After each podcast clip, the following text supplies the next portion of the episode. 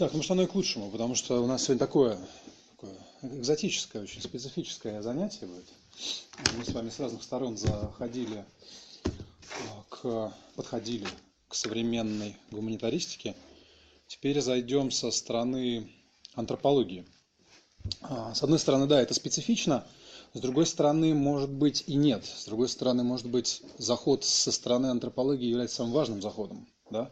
Потому что в конечном итоге – о чем бы мы ни говорили, об экологии, там, о витализме, неважно, а, там, о, о, о социологии науки и технике современной, мы все равно в той или иной мере говорили о человеке и о том, как, в каких формах человек воспринимает действительность, конструирует действительность, конструирует свое знание о действительности и так далее, и так далее. То есть мы в любом случае всегда сталкивались с этим вот ключевым кантовским вопросом, а что такое человек. Да? Вы помните, что в конечном итоге – у Канта, его три главных философских вопроса, выливались в русло четвертого, основного. Это антропологический вопрос. Что такое человек? И неспроста у Канта последняя большая работа была именно антропология, да, антропология с, с прагматической точки зрения.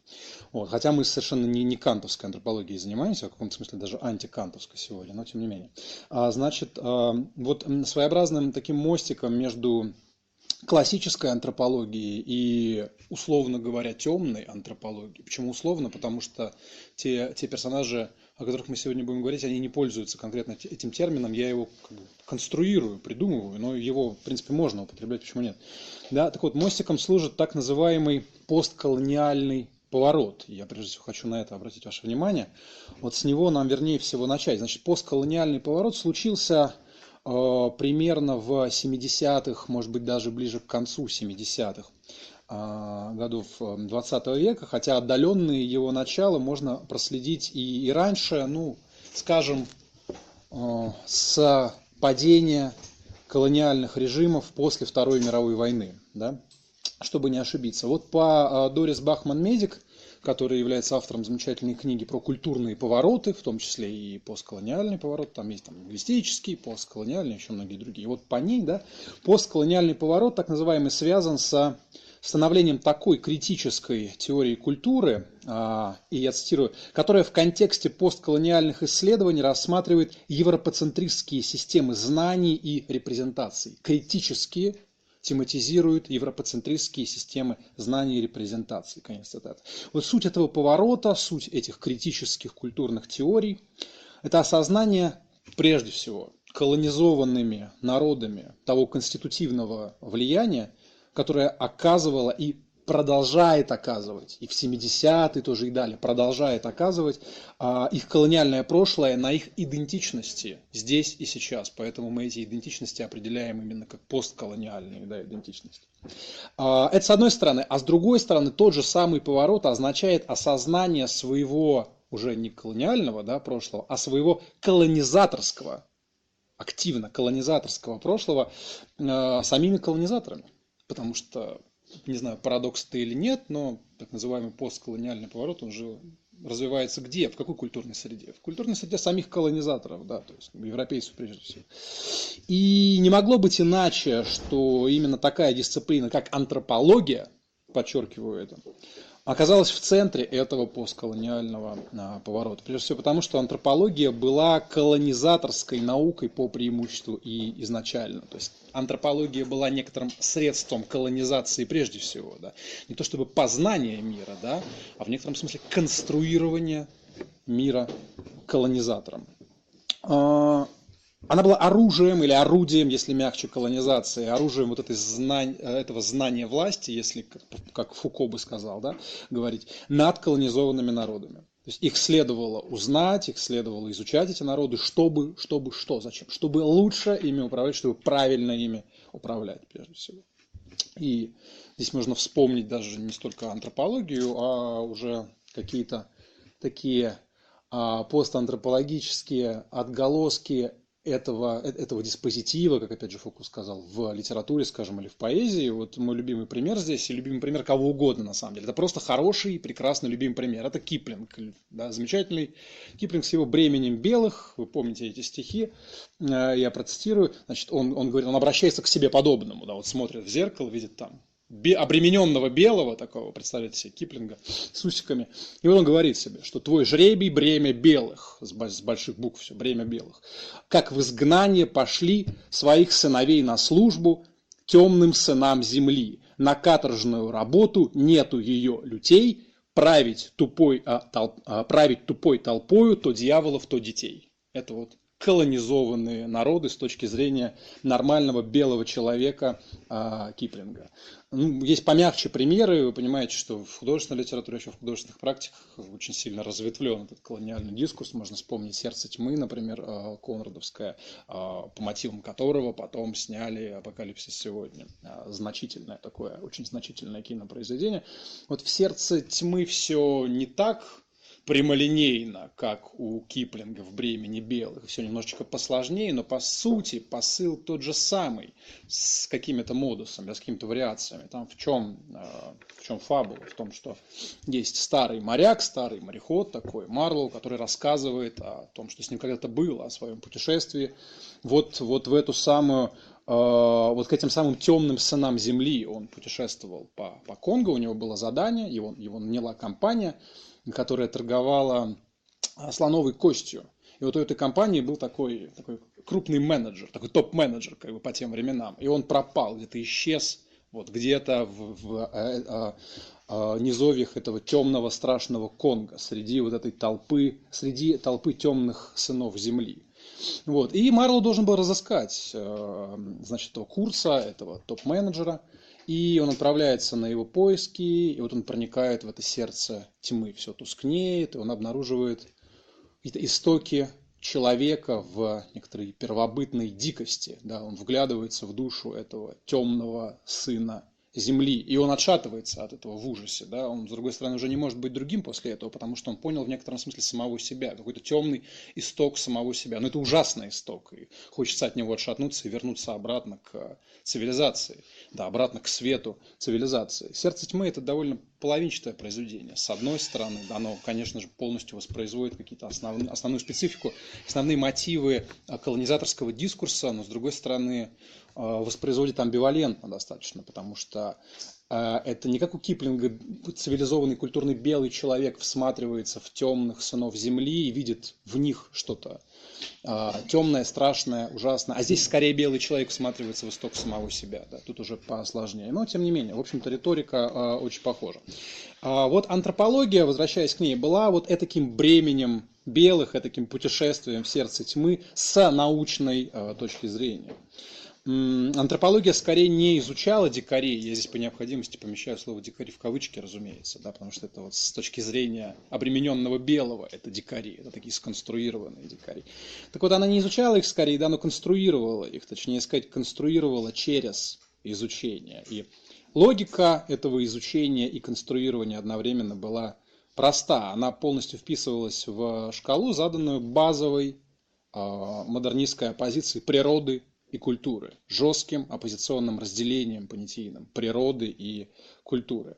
Вот дикари, эти темные сыны земли, они лишались культуры. В этом смысле я не буду различать культуру и цивилизацию, здесь э, неважно это развлечение, которое проводилось по другим поводам, но неважно, культуры. Они лишены ее. И они переносились на сторону природы, то есть они шли под рубрикой природы скорее, эти дикари. Они, становались, они становились как бы менее людьми, и более животными, то есть как бы более объектами, более вещами со всеми вытекающими последствиями. А вы знаете, что в модернистском дискурсе вещи, они прежде всего отличаются чем? Они пассивны, они лишены агентности, они лишены свободы, они не действуют, они не осознают, они не чувствуют, они объекты, да, с ними можно в принципе делать все что угодно. Ну, например, колонизовать как-то, да, и далее как-то менять их, модифицировать под себя, под свой такой ученый властный дискурс. Вот а, здесь я хочу обратить ваше внимание на один текст, который очень хорошо эксплицирует эту точку зрения. Это текст Агамбана, да, Джорджо Агамбана, э, текст есть на русском, называется «Открыто» с подзаголовком «Человек и животное». То есть по подзаголовку понятно, что вот с, этими, с еще одной базовой оппозицией Агамбан здесь работает. С одной стороны человеческое, с другой стороны животное. Эта оппозиция очень близкая к оппозиции природы и культуры.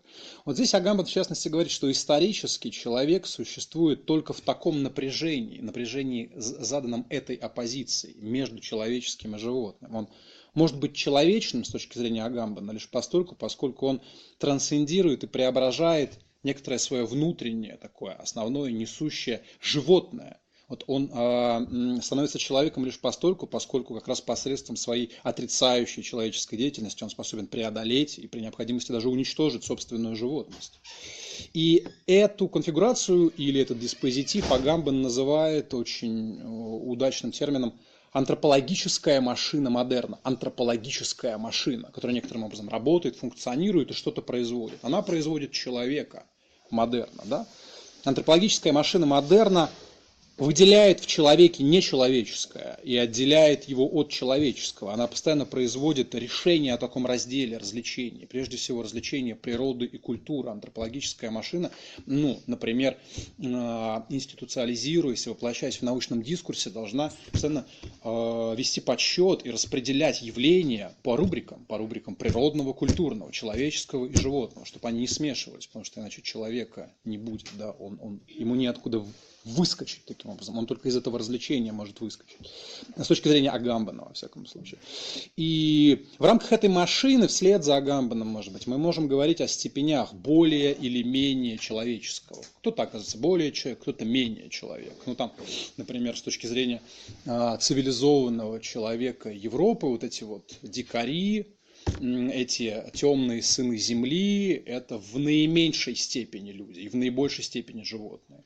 Ну и дальше внутри Европы ведь тоже можно производить какие-то градации, используя ту же самую шкалу, то же самое разделение. Например, для француза, скажем, да, вот немец, он куда будет отнесен? Немец, он скорее будет отнесен в большей степени к рубрике животного, да, и французский культурный дискурс, э, такая французская риторика антинемецкая, она очень неплохо постаралась в этом направлении, чтобы показать, какими на самом деле дикарями, варварами являются те же самые немцы. Ну, немец бы, наверное, сказал что-нибудь противоположное и так далее, и так далее.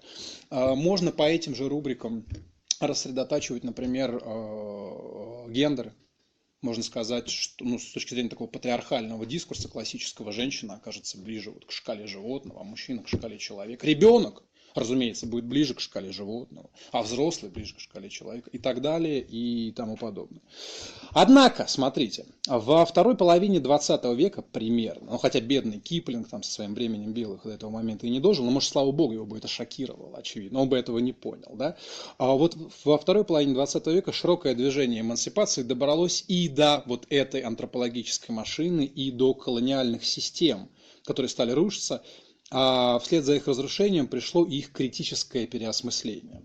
А, я процитирую Дорис Бахман-Медик. Она пишет, «Впервые в истории новейших культурологических направлений европоцентристский угол зрения сместился самым очевидным образом от Запада в сторону незападных культур, которые, в отличие от былой своей маргинализации, теперь оказываются в центре». Конец цитаты. То есть начинается массив, массивное движение переосмысления. а, того, кем были и кем остаются, и кем будут в каком-то смысле вот эти колонизованные народы, которых все время прописывали по шкале животного, постоянно по шкале животного. И, само собой, самые рьяные европейские интеллектуалы встали на защиту порабощенных народов. А от кого? Вот от самих себя, как европейских интеллектуалов. Те самые люди, те самые люди которые, скажем, век назад делали из дикарей, собственно, дикарей, сейчас, во второй половине 20 века, начинают обратно делать из них людей. Да? А, то есть они пытаются защитить их от Европы, от европейского дискурса, от европейского знания, от европейской антропологической машины, а, от всего того, что репрессирует подвластные всему этому идентичности. А, можно вспомнить здесь, тут, конечно, курьезы возникают, можно вспомнить такой забавный фильм, который немного близок по духу нашему сегодняшнему разговору. Это такой хоррор категории, возможно, Б, ну, явно не А, который назывался «Зеленый ад». Не знаю, вы смотрели, нет, Green Inferno он назывался. Его снял такой человек, очаровательный, Элай Рот. Элай Рот вошел в историю тем, что он друг Квентина Тарантино. Что в историю иногда люди входят, потому что они чьи-то друзья. Там был такой Энгельс, например, вот он как бы был другом Маркса. Вот был Элай он, он сыграл в «Бесславных ублюдках», а, прошу прощения, этого большого жида-медведя. Да? Вот он сыграл там и сам какие-то свои фильмы снимал, он «Хостел» снял еще, может быть, вам более известный этот фильм. И вот был «Зеленый ад». Он немножко переосмысляет, а может даже немножко переосмысляет это колониальное наследие в таком постколониальном духе, немножечко таком троллинговом, что ли. Он повествует о как раз-таки этих самых рьяных, там, правда, не то чтобы европейских, но ладно, американских, интеллектуалах, которые с левых позиций критикуют колониальный дискурс и едут в Амазонку защищать несчастные племена от поработителей, от каких-то а, капиталистов, компаний, которые вырубают священные амазонские леса и так далее и тому подобное. И в какой-то момент они туда летят, значит, и их самолет терпит а, крушение, и они попадают непосредственно в лапы вот этим самым темным людям Земли, этим самым дикарям. Эти дикари оказываются, собственно, форм, форменными каннибалами. Они берут этих леваков, сажают их в клетки и, и по очереди начинают их кушать, соответственно. Да?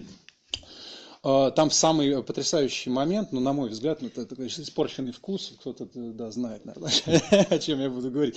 Там а, был один такой человек, который непонятно как затесался в среду этих леваков, ну, допустим, он затесался. У него с собой был большой такой пакет, большой мешок, значит, какого-то особо сильного местного ганджубаса. В общем, как-то он его припрятал, и ему, вот сидя в этой клетке, ему пришла в голову умопомрачительная идея. Вот та самая идея, которая только таким людям, в принципе, может прийти в голову. Он решил, что а, лучше всего, лучший способ сбежать от этих каннибалов – это накурить их, разумеется. И как-то он подсовывает им этот мешок травы, по-моему, он прячет в каком-то человеке, внутри какого-то человека, которого они как раз собираются сейчас поджарить и съесть. Он прячет мешок травы, соответственно, он там коптится, а, значит, стоит духан над, над этим поселением, этой деревней. И действительно, действительно, всех этих каннибалов очень мощно э, накуривают. И вот, казалось бы, уже можно осуществить план побега, но не тут-то было, потому что э, не знаю, как этот человек ну, не додумался до того, что будет дальше. Но, к сожалению, каннибалов внезапно, что называется, пробило на хавчик. Да? И как раз-таки этим а, человеком, который их накурил, они и, и, и, и покушали, ну, в общем, его они и съели. Замечательно, я рекомендую вам посмотреть, вот это просто уже такой пост, постколониальный, постироничный фильм, который здорово а, показывает нам, как ситуация в, в художественном дискурсе изменилась. С момента времени белых, с момента там сердца тьмы, вот как этот дискурс выглядит сейчас, сегодня, вот так вот, забавно, да, довольно смешно. А, здесь самое интересное, Главное, конечно, что вот этот вот постколониальный дискурс как бы троллит сам себя, шутит над а, самим собой.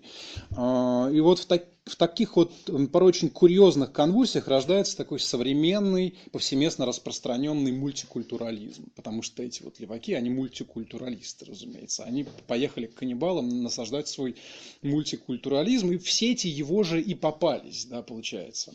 А, не знаю, какую мораль можно из этого фильма выводить, из этой ситуации, самую разную, да, что наоборот надо оставлять их в покое, дать другому быть другим, там, или, может быть, наоборот, не надо давать другому быть другим, потому что это страшный, опасный, особенно если накуренный другой и так далее, неважно. В общем, мультикультурализм – это такое требование относиться к другим культурам как к именно другим культурам, а не просто там неполноценным, полузвериным, примитивным, дикарским культурам. То есть относиться к ним не как к культурам, которые хуже титульной какой-то нашей культуры, а как к культурам, которые другие. Ну вот они любят человека, например, поесть. Ну, они другие. Что поделать? Ну, надо оставить э, их в покое, пусть они этим занимаются.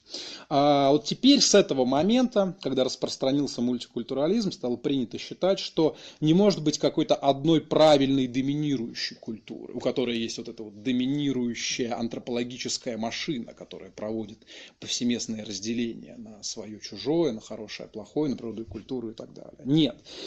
Все культуры имеют право на свою специфику. Конечно, прежде всего это такой юридический дискурс у нас осуществляется в категориях права и так далее, но это детали, это не так важно. Все культуры имеют право на свою оригинальную идентичность, свои характерные проявления, в том числе кулинарные, там, гурманские проявления и так далее и тому подобное. Это все, разумеется, очень хорошо и правильно, и глупо было бы в этом как-то сомневаться. Да, другие – это другие, все так, безусловно, это вообще тавтология, да, в чем тут сомневаться. Вот только часто, и сейчас, а, внимание, современный мультикультурализм подвергают довольно неожиданной, может быть, критике. Говорят, что другой в мультикультурализме, вот это вот защищаемый, оберегаемый другой, другие культуры, не такой уж на самом деле и другой. А в самом деле, в чем он другой? Кто такой другой мультикультурализм и почему он другой? Какую другость ему позволяется иметь? Как правило, такую весьма косметическую, на самом деле. Ну, ему позволяется иметь там, национальные наряды, национальные танцы, какие-то более-менее национальные а, обычаи и так далее. Но когда речь доходит, а, заходит о каких-то более конститутивных для западной ментальности, если угодно, а, а, вещах, то другому повсеместно начинает отказывать, а, а, начинает отказывать в его другости. Ну, например, понятно, что скажем, женщина в какой-то другой культуре, она имеет право, ну, в общем-то, выглядеть, как она хочет, а, и какие-то обычаи исповедовать, какие она хочет.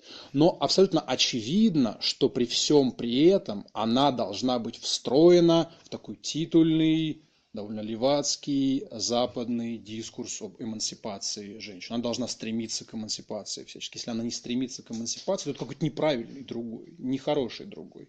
Неважно, как она одевается. Но она должна делать определенные вещи. Она должна быть как-то вот идеологически корректна или а, политкорректна и, и, и так далее и тому подобное. Ну, с каннибалами я, я и молчу, да, наверное, в а, такой тоже титульной левацкой идеологии. Они тоже не очень хорошие другие потому что они нарушают какие-то наши базовые представления о должном и недолжном, наши базовые этические представления и так далее. То есть основная проблема здесь заключается в том, что мультикультурализм а, сохраняет в неизменности главный концептуальный инструмент колониализма, против которого он якобы выступает, а именно базовую оппозицию природы и культуры. Все равно эта оппозиция сохраняется и в мультикультурализме тоже. Она воспроизводится немного по-другому, э, косметически по-другому, но тем не менее, да, она остается в а, центре.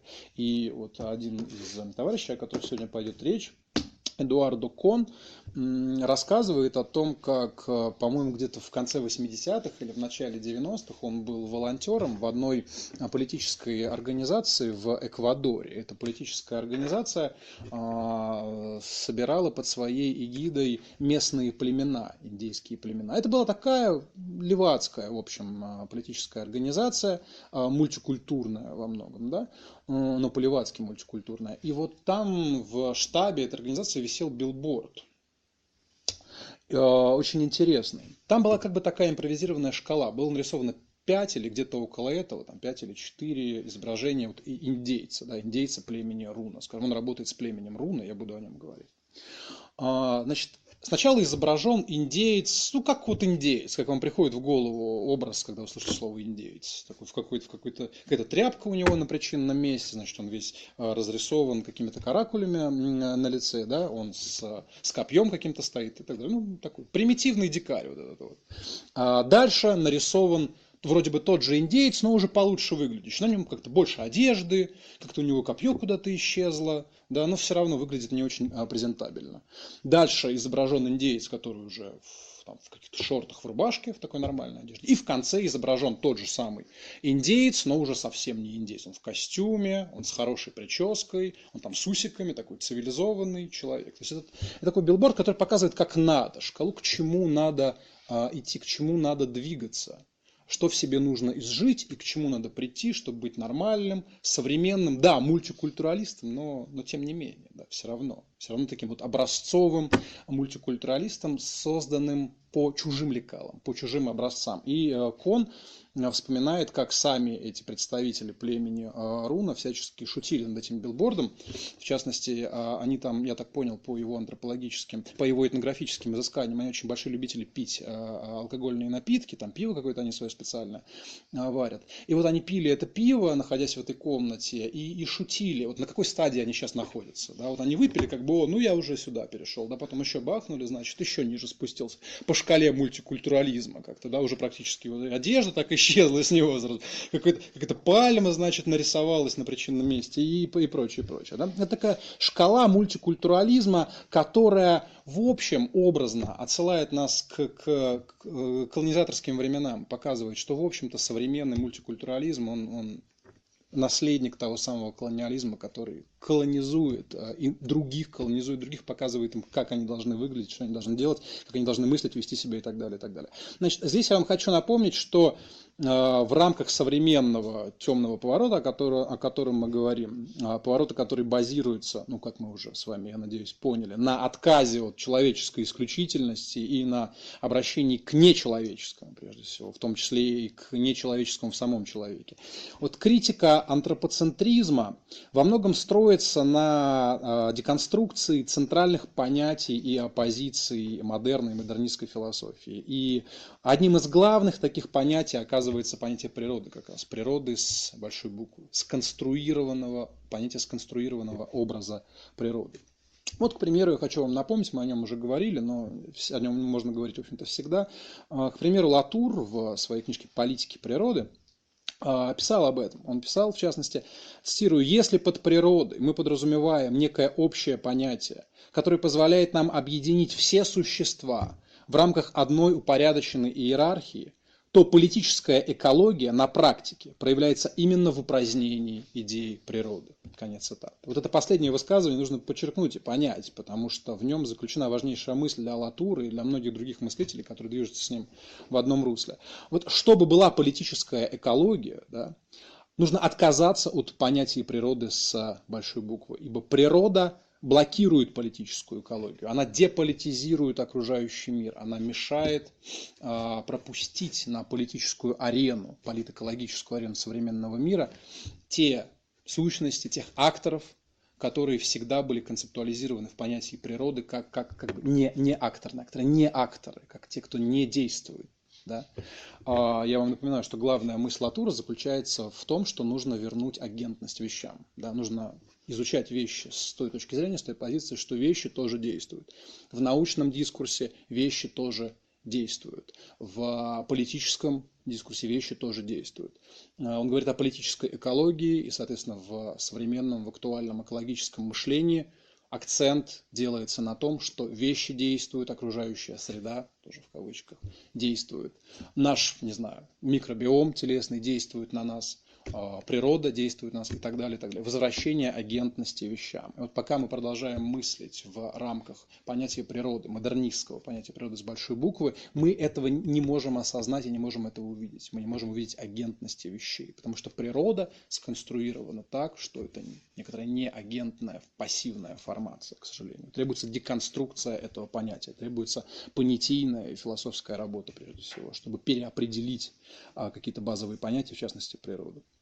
И чуть дальше Латур пишет, смотрите, обращаясь уже непосредственно к антропологии. А Латур, он Сложно определить, кто он. Да, он философ, он социолог, в том числе он и антрополог тоже, потому что он претендовал на то, что он занимается антропологией научной жизни, антропологии лаборатории, скажем, да, в чем поворот был такой существенный, когда в 70-е, в те же самые годы Латур начинал свою работу, в чем был некоторый шок в том, что он понятие антропологии, антропологические этнографические методы распространяет на те области, которые раньше ну, никак не входили в а, область действия антропологии. Антрополог ездил к этим самым дикарям и изучал их. А Латур переворачивает эту схему и приезжает не к дикарям, а к самым наибелейшим, наицивилизованнейшим людям, к ученым, в лабораторию. И начинает изучать и описывать их, как будто это некоторое непонятное дикое племя. Что ну, действительно неясно, что они там делают. Какие-то у них колбочки, да, какие-то у них аппараты, там циферки. Они смотрят на цифрики, что-то понимают. Мы не понимаем, Латур не понимает. А они понимают, интерпретируют, записывают. Какие-то у них бумажки, статьи других таких же, как они. Там тоже что-то написано на совершенно птичьем языке. Они смотрят, не подходит, откладывают это. Сюда смотрят, подходят, ссылаются на это. То есть они производят что-то такое, что, в общем-то, и другие дикие племена тоже производят. Какой-то свой такой ритуализированный, сложно ритуализированный дискурс. И Латур начинает это описывать так же, как э, антрополог э, там, конца XIX века описывал какое-то дикое племя. И поэтому Латура так ненавидели и ненавидят, и, наверное, всегда будут ненавидеть ученые, да, потому что они оказались, почувствовали себя очень уязвимыми в этом отношении. Они почувствовали себя вот этими самыми дикарями, туземцами. Это не самое, наверное, приятное чувство. Это такое возвращение удара. То есть Латур как бы strikes back, да, он наносит ответный удар самим этим, а, самим колонизаторам, ученым как колонизаторам. Так вот, Латур переходит чуть дальше к антропологии и говорит, смотрите, я процитирую. «А, «Теперь мы понимаем, — говорит Латур, — что если антропология раньше уделяла столько внимания множественности культур, то именно потому, что она считала решенным вопрос о том, что природа универсальна. Именно поэтому нам так легко говорить о мультикультурализме и о множественности культур, потому что это на самом деле очень безобидный дискурс. Он никак не подрывает самые основания нашей ментальности, а эти основания очень плотно запечатаны в понятии универсальный, единый, отчетливый, как бы изученный наперед природы. Вот в чем дело. Вот почему мультикультурализм на самом деле безобиден. А Латур продолжает. Поэтому есть два в равной степени непоследовательных решения проблемы единства. Мононатурализм и мультикультурализм которые связаны. Мультикультурализм возможен потому, что мы исповедуем мононатурализм. У нас единая природа, поэтому нам, по сути, плевать, во что одеваются эти туземцы. Какая разница? Они могут обладать разными культурными особенностями, но мы-то знаем, что на самом деле все они легко редуцируются к одной и той же природе, которую мы, сидя в своих лабораториях, придумали и навязали им. То, что у них могут быть свои представления не о, не о том, как устроена культура, а о том, как устроена природа – вот это мы отрицаем. Да? Вот здесь уже наш мультикультурализм заканчивается. Этого мы не можем им позволить, потому что мы-то знаем, какая природа на самом деле. Вот что делает дискурс мультикультурализма таким импотентным, потому что он не затрагивает главного, основ, он безобиден совершенно. И Латур очень здорово это а, вскрывает. Значит, а, я продолжу цитату. Мононатурализм не очевиден изначально, говорит он. Это всего лишь одно из возможных решений, которое основывается на неудачном опыте построения общего мира. Одна природа – много культур. За единство отвечают точные науки, за множественность – гуманитарные. И чуть дальше. С одной стороны, невидимый мир, который могут видеть лишь ученые, настоящие властители этого мира, чья работа остается за кадром. С другой – видимый и осязаемый, но несущественный мир, которому не хватает научного описания. Несущественный мир вот этих вот разных культур, которые в целом сведены к тому, что у, одних там перья красного цвета на голове, а у других желтого. Да? Это не важно, это несущественно, говорит э, Латур. То есть критика должна бить не сюда. Э, понятно, что вот эта описанная ситуация, ситуация мононатурализма является для Латура вражеской. Он слишком хорошо э, изучил и описал врага то есть вот этого самого ученого, он слишком хорошо понял Латур и его товарищи, что никакой единой природы, стоящей за научными практиками, не существует. Природы создаются в этих научных практиках. И эти природы во множественном числе, поэтому у него называется книжка «Политики природы», «Политики природ» даже можно сказать, то есть разные политики разных природ. А, природы разные, разные природы конструируются в разных научных знаниях, которые не сводимы а, одно к другому. В разных научных знаниях, или лучше даже сказать не знаниях, а, потому что, опять же, это такой довольно, довольно колонизаторский термин знания. В разных научных практиках конструируются я подчеркиваю, не вскрываются, не открываются, Латур бы сказал жестко, конструируются. Разные закономерности, разные законы, которые внутри одной научной практики не такие же, как внутри другой научной практики. Да? И не обязательно законы, которые будут работать здесь, будут работать и там тоже. Не обязательно те закономерности, которые открыты внутри, в контексте работы одной научной лаборатории будут теми же самыми, которые в тот же самый момент открываются в соседней научной лаборатории. Да? Латур это очень хорошо показывает в, в своей дебютной, одной из самых громких своих книг «Лабораторная жизнь», да, о которой мы говорили много занятий назад. Не буду в это углубляться, вы это должны более-менее помнить, если нет, ну потом переслушайте все это в записи или почитайте непосредственно самого Латура. Правда, этой книжки нет на русском, есть переводы отдельных глав, отдельной главы даже, ну, может быть, почитайте на английском. А, да, это вражеская ситуация для Латура, и он очень многое сделал, чтобы ее подорвать, подорвать ее изнутри. И прежде всего он подошел к миру ученых вот с точки зрения антропологии. То есть увидел в работе ученых тоже своего рода культуру, тоже своего рода точку зрения и некоторую особую практику, или опять же нужно всегда переводить это во множественное число, особые практики по производству реальности. Иными словами, э, разделение природы и культуры по само производится некой культурой разделение природы и культуры само производится некоторыми культурными практиками, теми, которые осуществляют разные а, ученые и, так далее. В своей замечательной книге, не менее важной, чем лабораторная жизнь, а именно «Нового времени не было», ну, это книга «Манифест», да, а, Латур говорит о принципе генерализованной симметрии. Он вводит принцип генерализованной симметрии – необходимы с его точки зрения для любого этнографического описания, неважно, дикаря или, скажем, ученого в лаборатории, как дикаря.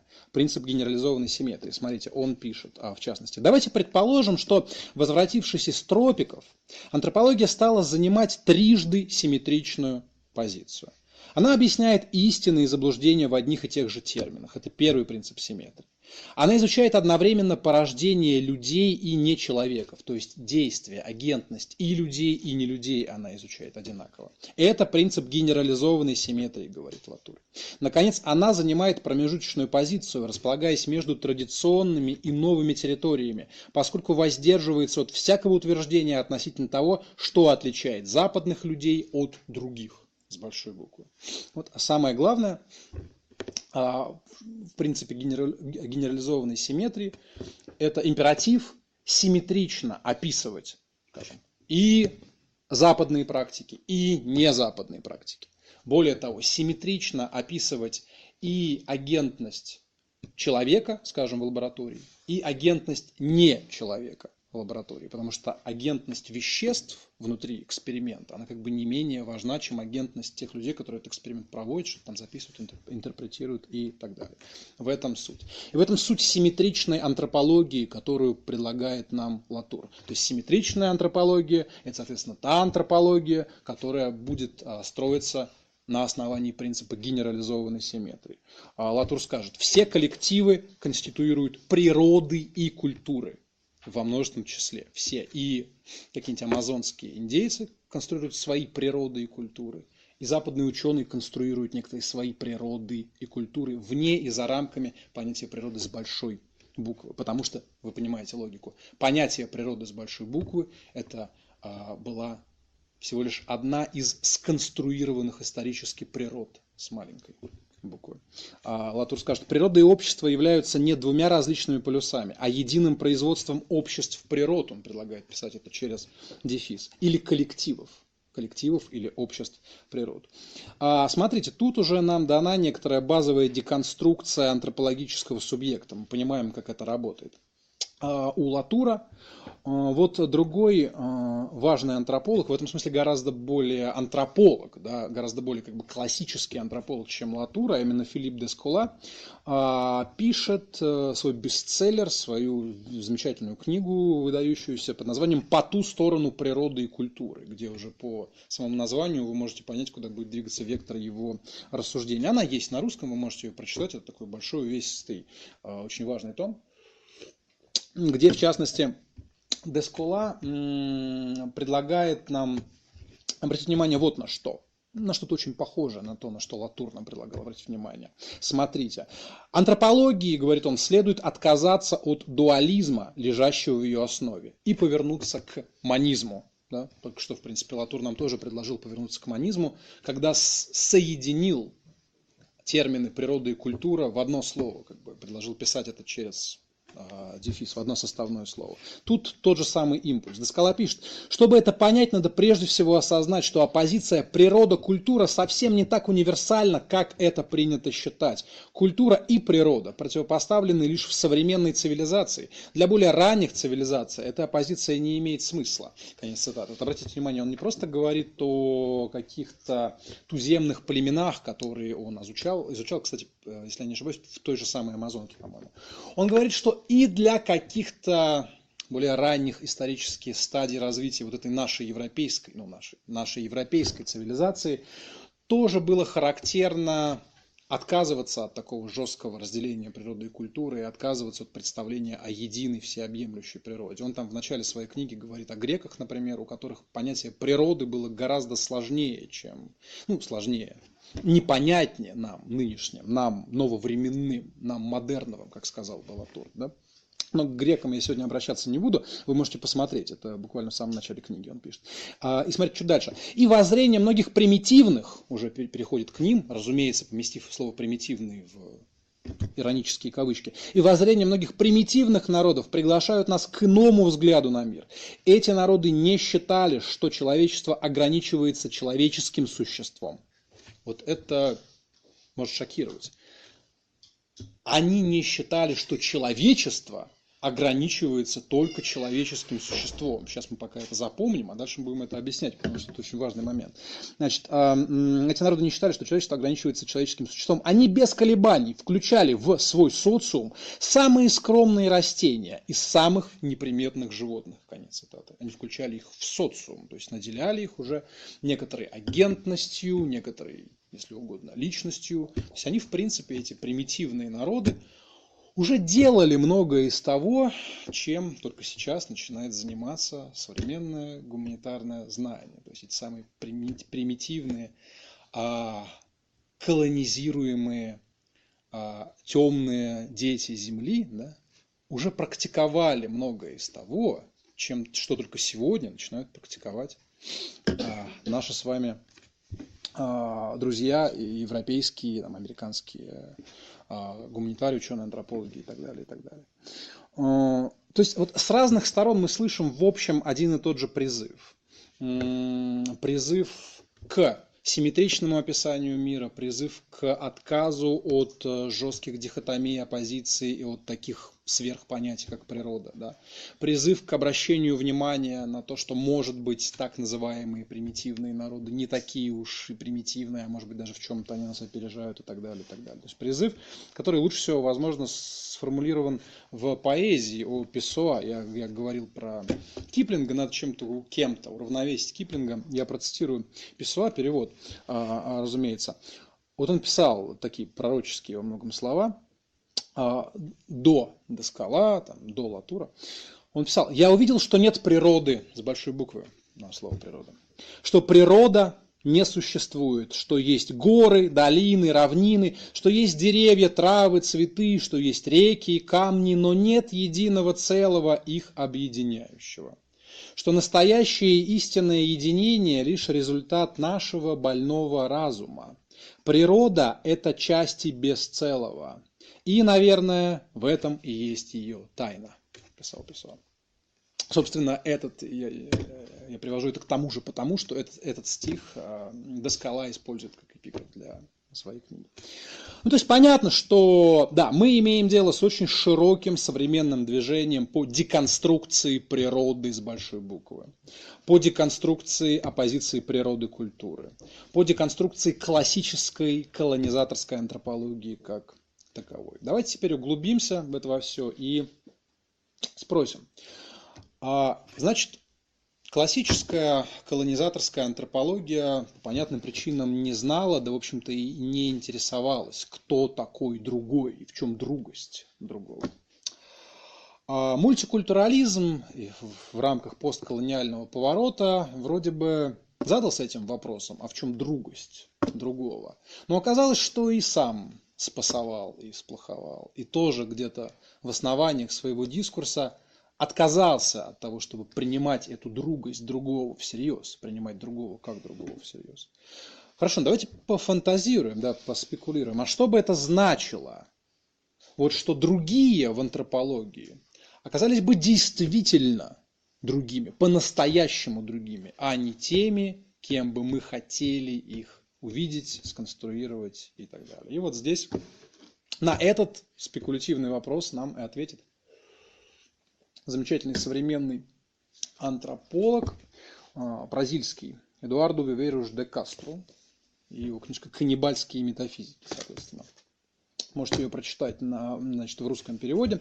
Значит, а, в чем посыл? А, вот он сразу оговаривает, что изначально он хотел отдать должное сразу же, узнаваемые слова, Делезу и Гватари, отдать должное с позиции своей науки, антропологии и понять, какое значение для антропологии, для современной, вот уже пост, постколониальной антропологии а, могут иметь теории Делеза и а, Гватари. Он пишет, Однажды у меня возникло желание написать книгу, в которой я мог бы воздать должное Делезу и Гватари с точки зрения моей собственной дисциплины, то есть антропологии. И у него возникла идея такая, базовая, изначальная, а, как он делится во вступлении в книжку. Идея написать произведение под названием «Антинарцисс». Ну, понятно. Понятная игра. Был антиэдип, значит, первый том капитализма и шизофрении Делеза и Гватари. И вот Желая воздать им должное, Вивериш де Кастро хочет сделать антинарцисс. Вот антинарцисс это было бы такое переложение, скажем, антиэдипа на язык современной антропологии.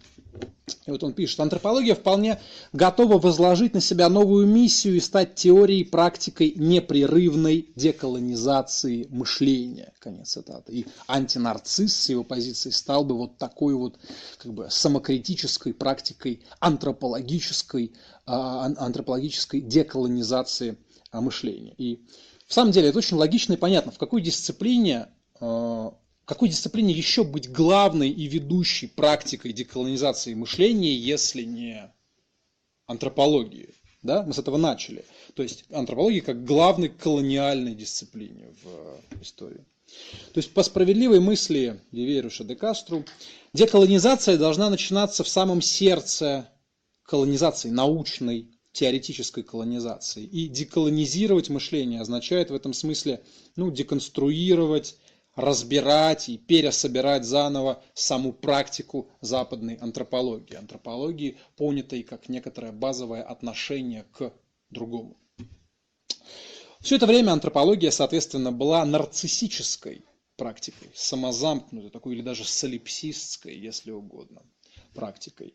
А, как в контексте колониализма, так и, к сожалению, мы это видели в контексте постколониализма и мультикультурализма. И вот пришло время решительным людям, таким решительным, как Эдуарду Виверш де Кастро, а, деколонизировать саму эту нарциссическую практику. Вот вопрос, а как это сделать? Что нужно для этого делать? Ну, очевидно, даже на базовом метафорическом уровне лишь перестав вглядываться в свое отражение, можно это сделать.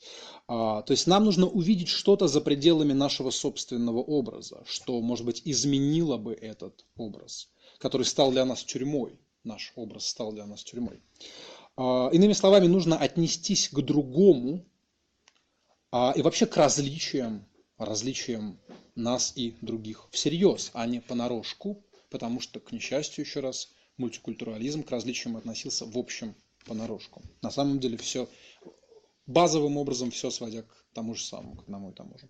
Итак, Вивериш де Кастро декларирует, значит, антропология должна стать по-настоящему экспериментальной, говорит он, практикой мысли, вот в смысле экспериментальной философии Делеза, где эксперименты проводятся с кем, над кем. Да? Вот если раньше антропология проводила эксперименты над дикарями, да, то теперь э, главный эксперимент антропологический должен проводиться над нашим собственным мышлением, над нами, над колонизаторами под воздействием столкновения, шокирующего столкновения с другим мышлением, по-настоящему другим, радикально другим мышлением.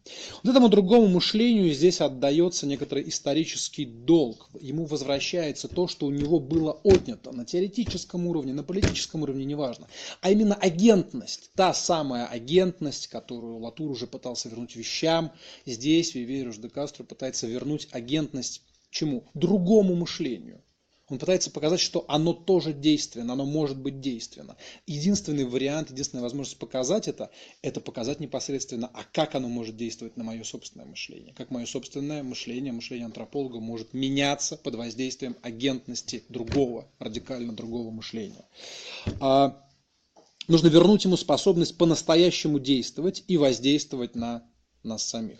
Вот такая экспериментальная и деколонизированная антропология исходила бы из того, что другое мышление существует как другое, что другое мышление агентно, а не пассивно и подвластно нам. И что существование и агентность другого мышления мы должны наконец-то воспринимать со всей серьезностью и вводить из этого самые, а, самые крайние, может быть, неприятные последствия для нас. А, Виверш де Кастро пишет. Необходимо сделать надлежащие выводы из идеи о том, что общество и культуры, являющиеся предметом антропологического исследования, влияют на теории общества и культуры, возникающие на основе подобных исследований. Или говоря прямо, участвуют в их производстве. Конец цитаты. То есть нужно понять, а как эти теории влияют на общество и культуру самих колонизаторов, самих антропологов. То есть, иными словами, мы всегда думали, что это антрополог производит свой объект, своего дикаря, да, своего варвара. Но что будет, спросим мы, если мы предположим, что и дикарь в некотором смысле производит своего антрополога в ответ на то, как антрополог пытается производить своего дикаря. Что это будет за странный антрополог, произведенный дикарем?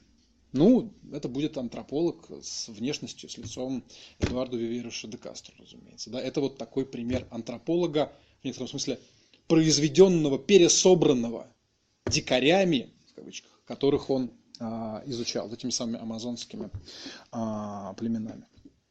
Он предлагает нам этот современный, странный, темный, если угодно, антрополог, посмотреть на антропологию под таким углом, что туземные теории о мире на самом деле влияют на производство антропологических теорий не менее, чем а, взгляды самих антропологов влияют на а, дикарей.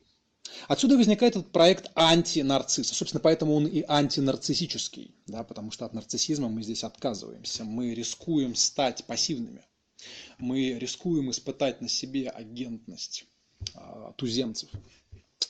Вот этот проект антинарцисса, он, по словам Виверуша де Кастро, направлен против, я цитирую, великого разделения, того самого жеста исключения, который превращает человека как вид в биологическое подобие антропологического Запада, смешивая все другие виды и другие народы в общей отрицательной инаковости. Конец цитаты.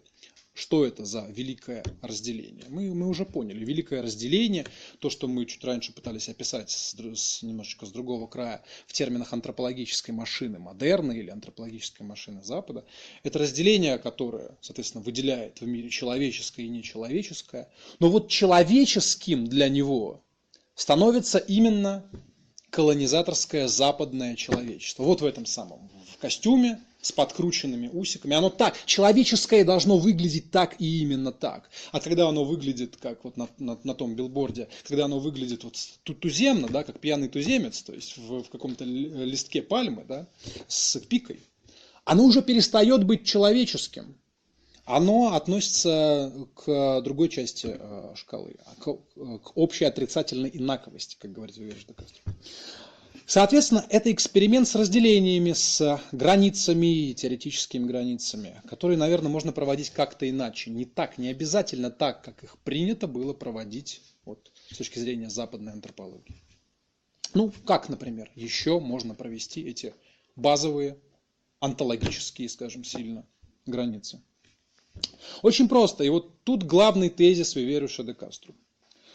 А амазонские индейцы, которых он изучал, а, это прежде всего индейцы Тупинамба и Аравета, они не мультикультуралисты, они и не мононатуралисты. Они, говорит Виверш де Кастро, мультинатуралисты. То есть в каком-то смысле они до всякого латура уже некоторым образом нарисовали нам вполне такую латурианскую космологию или антологию. Их картина мира говорит наш антрополог, предполагает множество природ. Природ много. природы разные. Но при этом субъектность, агентность, как бы сознательность, личностность, она одна и у всех общая. То есть картина как бы переворачивается. Это то, что Вивеш де Кастро э, вслед за Делезом называет перспективизмом. Это э, индейский перспективизм, перспективистский мир. Это знакомое нам слово, и ну, вот этот вот индейский перспективизм, индейский мультинатурализм – это своего рода предвестник современной философии. Он постоянно к этому подводит, что вот самая современная, самая передовая философия все еще здесь сейчас – это делезианская философия, а вот посмотрите на индейцев, а они как бы были уже делезом до Делеза в каком-то смысле. Это главный, это его, ну, главный ход, что ли, в этой книге, не только в этой книге. Да, он показывает именно это. Мы можем, сказать, мы можем добавить и сказать, ну, Латуром до Латура они были, да, и, и прочее. Там, не знаю, Джейн Беннет до Джейн Беннет и так далее, и так далее. А Вивеш де Кастро отталкивается от одного эпизода здесь, интересного, который его, собственно, эти мысли поначалу, я так понимаю, и навел, но в котором прекрасно схвачено различие между европейской картиной мира и туземной картиной мира.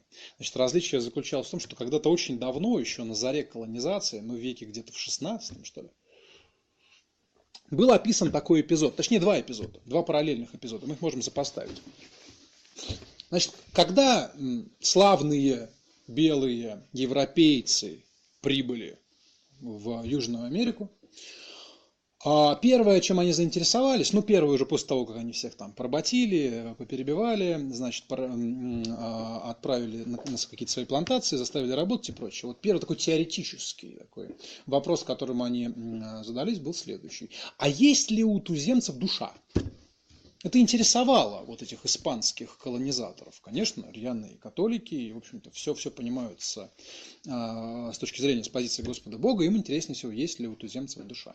И они стали, значит, проводить свои схоластические диспуты, как-то доказывали, аргументировали, контраргументировали. Это нам сейчас совершенно неинтересно. Да? А что делали в то же время туземцы, когда они сопротивлялись европейцам белым, какие-то белые европейцы попадали им в плен, например, чем интересовались прежде всего а, туземцы? Туземцы не интересовались, есть ли у, у, у испанских завоевателей душа. Им было положительно наплевать на это, потому что они прекрасно знали, что, конечно же, она у них есть. Конечно же, это личности, конечно же, это субъекты, такие же, как эти самые туземцы. Их интересовало другое. А тело европейца, оно такое же, как и тело туземца или нет? их интересовала телесность. И они проводили свои эксперименты, тоже довольно любопытные, над телами а, европейцев, чтобы узнать, а походят ли они на тела туземцев или нет. В эти подробности, пожалуй, тоже мы пока не будем да, вдаваться, а может вообще не будем. Ну, можно по-разному это проверять, да, допустим. И а, на этот счет Вивериш де Кастро пишет. Для испанцев, в случае на Антильских островах, это, да, это на Антильских островах происходило, маркированным качеством была душа, тогда как для индейцев – тело. Европейцы никогда не сомневались в том, что у индейцев есть тело. Оно есть и у животных, говорит он в скобках. Индейцы никогда не сомневались в том, что у европейцев есть души. Опять в скобках. Они есть и у животных и у призраков мертвых. Везде они есть.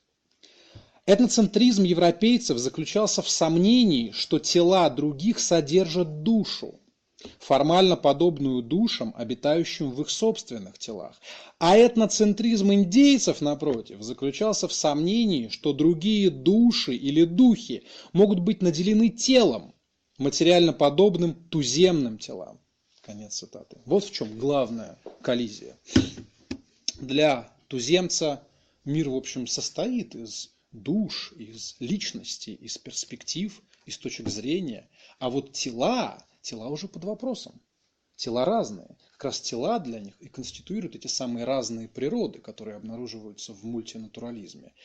Тело, мое тело, конкретное устройство этого тела, оно и обозначает мою особую природу, отличную от по-другому сконструированных тел. Это то, что вносит в мир различия. Телесное, вещественное, не знаю, материальное вносит в мир различия. Да?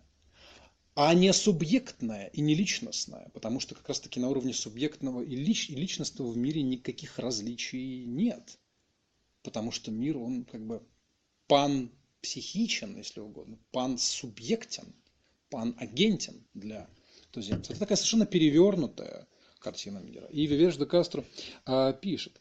Многие народы Нового Света, в скобках вероятно все, предполагает он, разделяют концепцию, согласно которой мир состоит из множества точек зрения. Все сущие являются центрами интенциональности.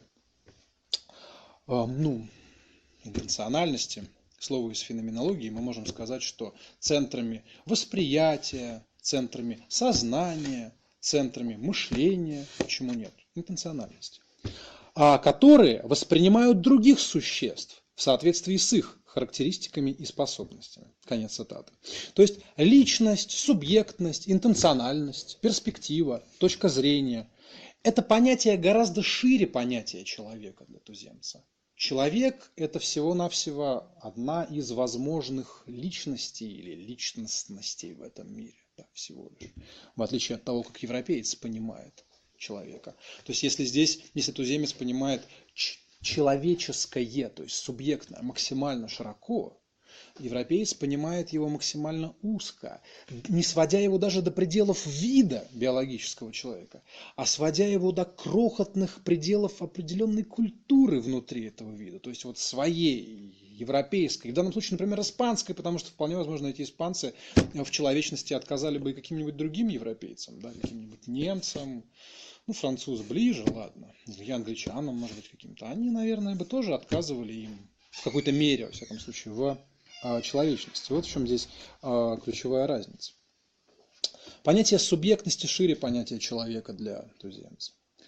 И есть даже специально обученные люди в туземном мире, которые на опыте знают эту всеобщую субъектность, которые как бы изучают эту всеобщую субъектность. Это вот такие вот своеобразные туземные ученые, антропологи, да, которые тоже пытаются изучить, как устроен этот мир, и они приходят к такой пансубъектной картине мира. Но только это не антропологи, у них другое название. Они называются шаманы. Шаманы – это такие туземные антропологи.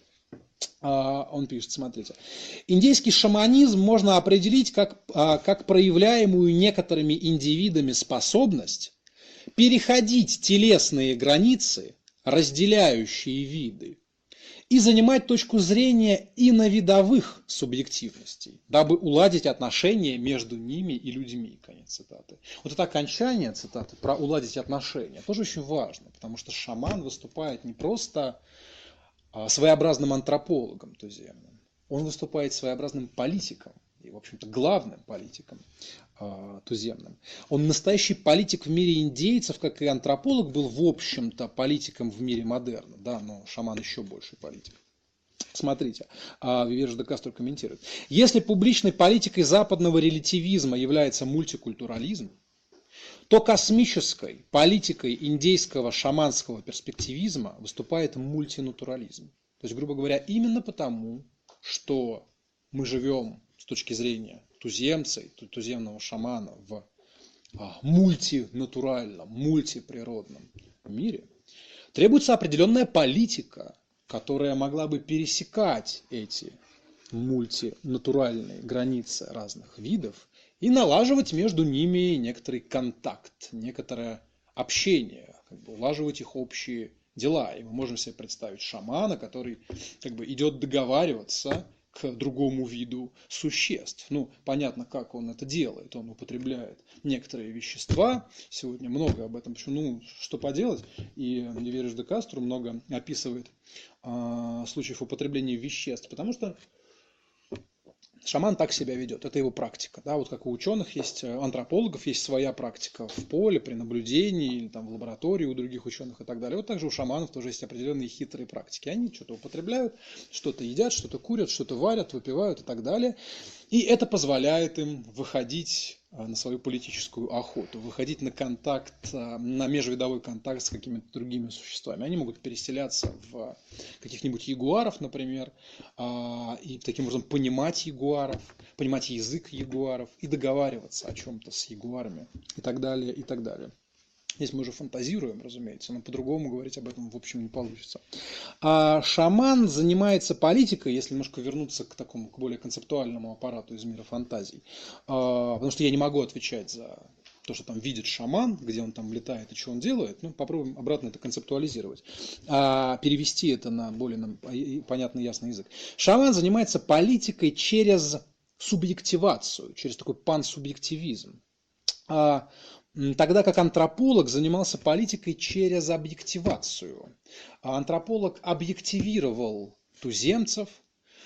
Таким образом, скорее даже занимался он не политикой, а скорее он занимался деполитизацией, этот антрополог, да, потому что он а, через объективацию туземцев лишал их субъектности и агентности, необходимой для того, чтобы быть некоторым равноправным э, политическим актором. Да? никто бы не стал вот в том самом 16 веке со стороны испанских колонизаторов всерьез воспринимать туземцев как равноправных политических акторов. Да? Но для того, чтобы их не воспринимать как равноправных политических акторов, для того, чтобы объяснить себе, что с ними, в общем, не нужно обращаться как с людьми, а можно обращаться как со зверьми или с вещами, нужно было произвести определенные действия по деполитизации их, по а, деантропологизации их, то есть по объективации их. Этим уже занимался антрополог, такой своеобразный политический деполитизирующий агент Запада. Да? Отвратительное слово Запада, вот это все, конечно, да, сразу кажется, что телевизор кто-то включил где-то, да, Запад, агент Запада. И страшно становится. Ну что поделать, они так пишут. А, отсюда, смотрите, а, он пишет э, дальше. Если в натуралистическом мире модерна субъект – это недостаточно проанализированный объект, индейская эпистемологическая конвенция следует противоположному принципу. Объект – это недостаточно проинтерпретированный субъект, конец цитаты. То есть если мы продолжаем относиться к чему-то только как к объекту или только как к вещи, мы не до конца поняли его субъектность, его агентность, его точку зрения на мир, точку зрения животного или точку зрения растения и так далее. А, и Поэтому всякое отношение в этом мире для туземца является политическим. Это для нас странно, это такая контринтуитивная мысль. Нам кажется, что ну какая политика у туземцев? Это мы, мы политические народности Запада, это мы ведем определенную политику.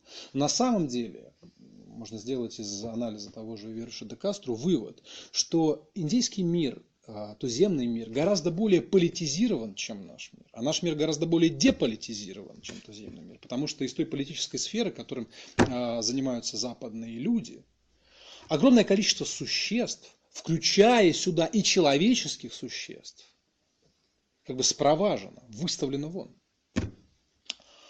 Они оказываются за пределами главных разделений антропологической машины модерна. Тогда как в политическую область туземца Наоборот, включается огромное количество существ, включая сюда, разумеется, и других людей, самых разных людей, неважно, представителей других племен или э, западных колонизаторов. Но в то же время и животных, но в то же время и растений, но в то же время и духов, призраков и так далее и тому подобное. То есть это такой действительно панполитизированный мир. Там, где мы сталкиваемся с миром, который состоит из субъектности, из агентности, мы автоматически сталкиваемся с миром, который абсолютно тотально политизирован. Поэтому кругом на, на уровне ритуалов, обрядов, каких-то бытовых практиках и так далее, мы сталкиваемся в то же время с политическими действиями. Потому что со всеми надо договариваться. Надо с растениями договариваться, с животными договариваться. Да, вот шаманов там снаряжать на, на, на то, чтобы договариваться со всеми этими существами и так далее, и так далее. Тотально политизированный мир. И это ли не подлинно политическая экология, возвращаюсь, а возникновение которой сейчас, здесь сейчас требуют такие люди, как Латур, или такие люди, как Джейн Беннет, и так далее. Это ли не тотальная политическая экология, когда внутрь политической сферы а, включаются вещи, включаются экологические явления. Вот, пожалуйста, у туземцев это, в общем-то, уже давно работает как-то. В а, другой книжке, не в каннибальских метафизиках, а в, недавней совсем книжке, которая называется «Концы света», «Концы» во множественном числе света, эта книжка не переведена, к сожалению, пока что на русский, а Виверш де Кастру в соавторстве с Деборой Дановски пишет, то, что мы называем окружающей средой, для них, для туземцев, является обществом обществ, интернациональной ареной, космополитикой. Каждый объект, пишут они, иной субъект.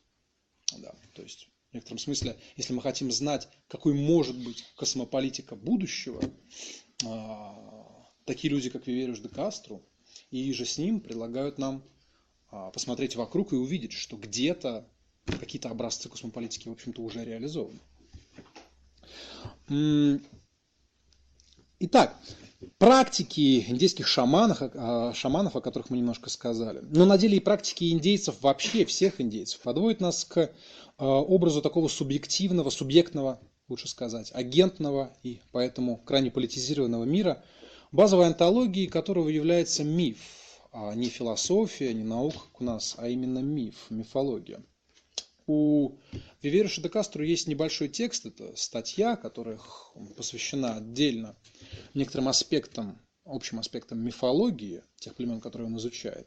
Статья называется «Кристальный лес» с подзаголовком «Заметки об антологии амазонских духов». Там он пишет следующее. Этнографические свидетельства, которыми мы располагаем, подводят нас к идее, что космология индейцев не включает понятие «животное», не человек, животное как не человек, которое функционировало бы как логическое дополнение к понятию человека. Люди – это один вид среди многих других, и зачастую различия внутри человечества эквивалентны межвидовым различиям. Конец цитаты. И отсюда ключевая тема антологии индейцев и различных индейских племен и народов – это ключевая тема следующая. Это обращение перспективы между различными онтологическими модуляциями метачеловеческого. Здесь он вводит понятие метачеловеческого. Под метачеловеческим мы, собственно, и должны понимать вслед за ним. Вот это вот субъектное, в том смысле, что каждое существо, каждое сущее является в определенном смысле субъектом и поэтому занимает, как это описывает Вильяш де Кастро, метачеловеческую позицию, в которую человек включен на правах одного из существ, а не главного, не основного. Вот модуляторами, да, он говорит разные модуляции. Модуляторами здесь и выступают эти самые шаманы. Он пишет, единственные существа, которые сохраняют первозданные качества, предшествующие разделению на людей и животных. В частности, способность межвидовой мутации, конец цитаты. То есть мифологическое время, мифологическая перспектива здесь, это перспектива, когда вот этого межвидового разделения не произошло. То есть с точки зрения индейцев, почему весь мир субъектен?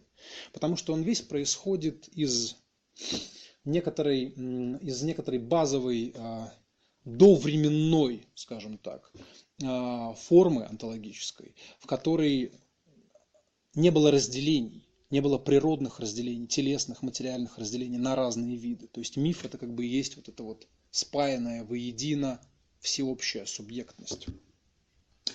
А, и шаман, соответственно, отличается тем, что он в каком-то смысле, какой-то частью, в отличие от нас с вами, находится в этом времени мифа. Да, то есть он осознает эту всеобщую субъектность мира.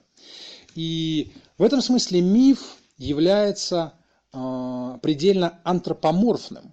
Антропомор... Ну, он сказал метачеловеческое. Это такой предельный антропоморфизм. Все понимается как в каком-то смысле человеческий субъект. Но, внимание, не антропоцентричным антропоморфным, но не антропоцентричным. А один рецензент Виверуша де Кастро, а именно а, Денис Шалагинов, пишет об этом. Важный комментарий, смотрите. Неотделимый от индейского перспективизма радикальный антропоморфизм оказывается куда более эффективным оружием в борьбе с антропоцентризмом, нежели самокритика западной философии. То есть поразительно, там, где мультикультурализм проваливает свою политическую миссию и не может противостоять антропоцентризму Запада, вот этот вот своеобразный мифологический индейский антропоморфизм, когда все антропоморфизируется, все наделяется субъектностью, агентностью и личностностью, он-то как раз лучше всего справляется с устранением антропоцентризма, то есть он-то как раз выводит из центра антологии человеческое, слишком человеческое существо, чего не делает мультикультурализм. То есть в этом смысле, а, опять-таки, с точки зрения Веруша де Кастро, а, индейская антология, туземная антология в разрешении этого вопроса оказывается сильнее и лучше, чем наша современная западная, если угодно, антология. А, каждая личность в а, сотканном из точек мультиверсуме, я продолжаю, является гибридной сущностью, одновременно человеком для себя и не человеком для другого. Исходя из этого бессмысленно говорить о бытии в себе, поскольку всякое бытие – это бытие вне себя, бытие в отношении. Конец цитаты. Иными словами, перед нами реляционная антология туземного или индийского мифа, реляционная, то есть относительная, где все находится в некоторых отношениях друг с другом. Вот вполне себе, если переводить обратно на западный философский язык, и спинозизм, и ницшеанство, и делезианство, но и дикарство, и мифологизм, в каком-то смысле ребячество, детскость. Ну, вы знаете, что традиционно, вы знаете уже хотя бы потому, что мы цитировали в самом начале Киплинга, у него это сказано, у него дикари напрямую связаны с детьми, они это дети, для него это дети, это такие полудети или в целом дети. Вот это в том числе и ребячество, и неспроста Делесы и Гватари писали удивительную вещь. Дети это спинозисты, говорили они. И спинозизм, как говорил Делес, это становление ребенком философа. То есть там, где философ становится ребенком, становится дикарем, да, он становится спинозистом. И становление антрополога индейцем – это тот же, в общем-то, шаг. А почему спинозистам? Почему ницшеанцам? Почему делезианцам? Почему это? Потому что мир дан здесь, в этой, в этой картине, в этом образе его. Он дан, во-первых, монистически, как что-то как что-то единое, и в то же время множественно, как что-то различающееся. А это и есть, по сути, такой первообраз спинозистской антологии манизм, нечто единое, но в то же время внутри себя бесконечно разветвляющееся и различающееся на атрибуты, на модусы и так далее. Та самая картина мира, о которой так мечтал Делес, вот она в готовом виде дана у индейцев. И этот мир а, пронизан потоками сил и интенсивностей, то есть отношений, реляций, где каждое существо есть некоторое отношение его к другому существу в которых в отношениях, и только в которых, вырисовываются отдельные элементы этого мира, такие как люди, звери, камни и все прочее. То есть Вериш де Кастро обнаруживает, что антология индейцев очень похожа на философию Делеза и Гватари, в каком-то смысле а, похожа на главную и титульную современную философию, философию темного поворота, которая так и хочет видеть мир, по сути, вот как его уже видят индейцы. А, Э, Девериш де Кастро даже комментирует, когда антрополог, говорит, он начинает читать Делеза и Гватари, ну, предполагается, он сначала антрополог, сначала он занимается антропологией, а потом вдруг внезапно он начинает читать Делеза и Гватари. У него, говорит он, появляется ощущение, что где-то он все это уже видел, где-то это уже все было. Все эти потоки, интенсивности, это единое, которое распадается на множественное. Весь этот детский, ребяческий спинозизм, ницшанство перспективное и так далее. Да? А, и «Тысяча плато», прежде всего именно «Тысяча плато», даже а не «Антиэдип», это книга, как подчеркивает Вивериш де Кастро, по обобщенной антологии множественного. Множественное а, и становление этого множества, вообще становление, это главные персонажи книги «Тысяча плато». Перед нами такой натурализм, который имеет гораздо больше общего с каннибальскими метафизиками, я имею в виду делезианский натурализм, или как еще а, говорят митофизиками, мифофизиками, не метафизиками, а мифофизиками э, туземцев, с мифами, с антологическими рассказами индейцев, нежели с классической европейской философской традицией. И чтобы со всей ясностью указать на это, на эту близость, Увериш де Кастро предпринимает такую теоретическую полупровокацию и прочитывает мифологию индейскую, как вот этакий делезианский проект, ну или делезианство, как проект исконно мифологический. А, и если Делес и Гватари писали, что природа – это чистый план имманентности, где танцуют неоформленные элементы и материалы, это цитата из, из Тысячи Вивериш де Кастро с опорой на рассказы своих индейцев, своих племен, своих туземцев, пишет о мифах следующее. Просто сравните это с делезианским, только что процитированным кратким представлением об антологии. Смотрите. Итак, миф полагает онтологический режим, управляемый абсолютным, интенсивным, текучим различием, те же термины, которая вторгается в каждую точку разнородного континуума, где трансформация предшествует форме. В мифе трансформация предшествует форме. Форма, формы образуются уже в постмифологическое время. В постмифологическое время. Продолжаю. Отношения важнее элементов, а промежуток – внутренняя характеристика бытия. Каждое мифологическое существо, будучи чистой виртуальностью, уже было раньше тем, чем оно станет потом. И потому оно не есть что-либо актуально детерминированное. И чуть дальше он пишет о переходе от мифического распорядка, где все смешано в этом сверхбыстром потоке интенсивности к постмифическому. Он пишет, разнородный континуум до космологического мира уступает место однородному, дискретному порядку, в котором каждое существо является тем, чем является, и является им потому, что не является ничем другим.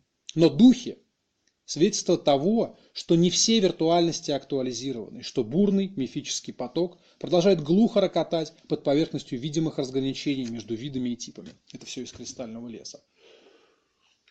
Действительно очень сильно напоминает того спинозу, которого нам представляет, как его прочитывает э, Делес. То есть есть, есть некоторый план, план имманенции, как это называется у Делеза, который предшествует а конкретным формообразованием, которые предшествуют индивидам, качествам, свойствам. План имманенции, по которому пробегают эти сверхскоростные потоки. И то же самое, как нам это пытается показать Виверджи де Кастру, предполагается в индейской антологии, где есть некоторое состояние мифа. В состоянии мифа как бы нет времени а, и нет фиксированных границ. Все смешано. Там тоже пробегают эти сверхскоростные интенсивности, где каждое существо является и другими существами тоже. Это такая спинозистская, а, а, монистическая картина мира, где все является некоторой единой личностью. Поэтому Спиноза писал Deus sive natura, да, sive substantia, то есть Бог или природа, или субстанция. Бог в том смысле, что мы можем себе представить эту природу как такую единую, еще не дифференцированную сверх личность. Это не имеет ничего общего с такими же более художественными, более христианскими представлениями о, о Боге. Да?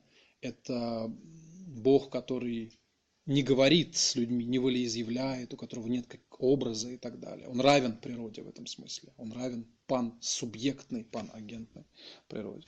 То есть изначальное бытие и в мифе, и у а, по Делезу, понятому а, Спинозе, Э, таково, что в нем отношения предшествуют сущностям и индивидам. Все накладывается одно на другое, и все является всем сразу.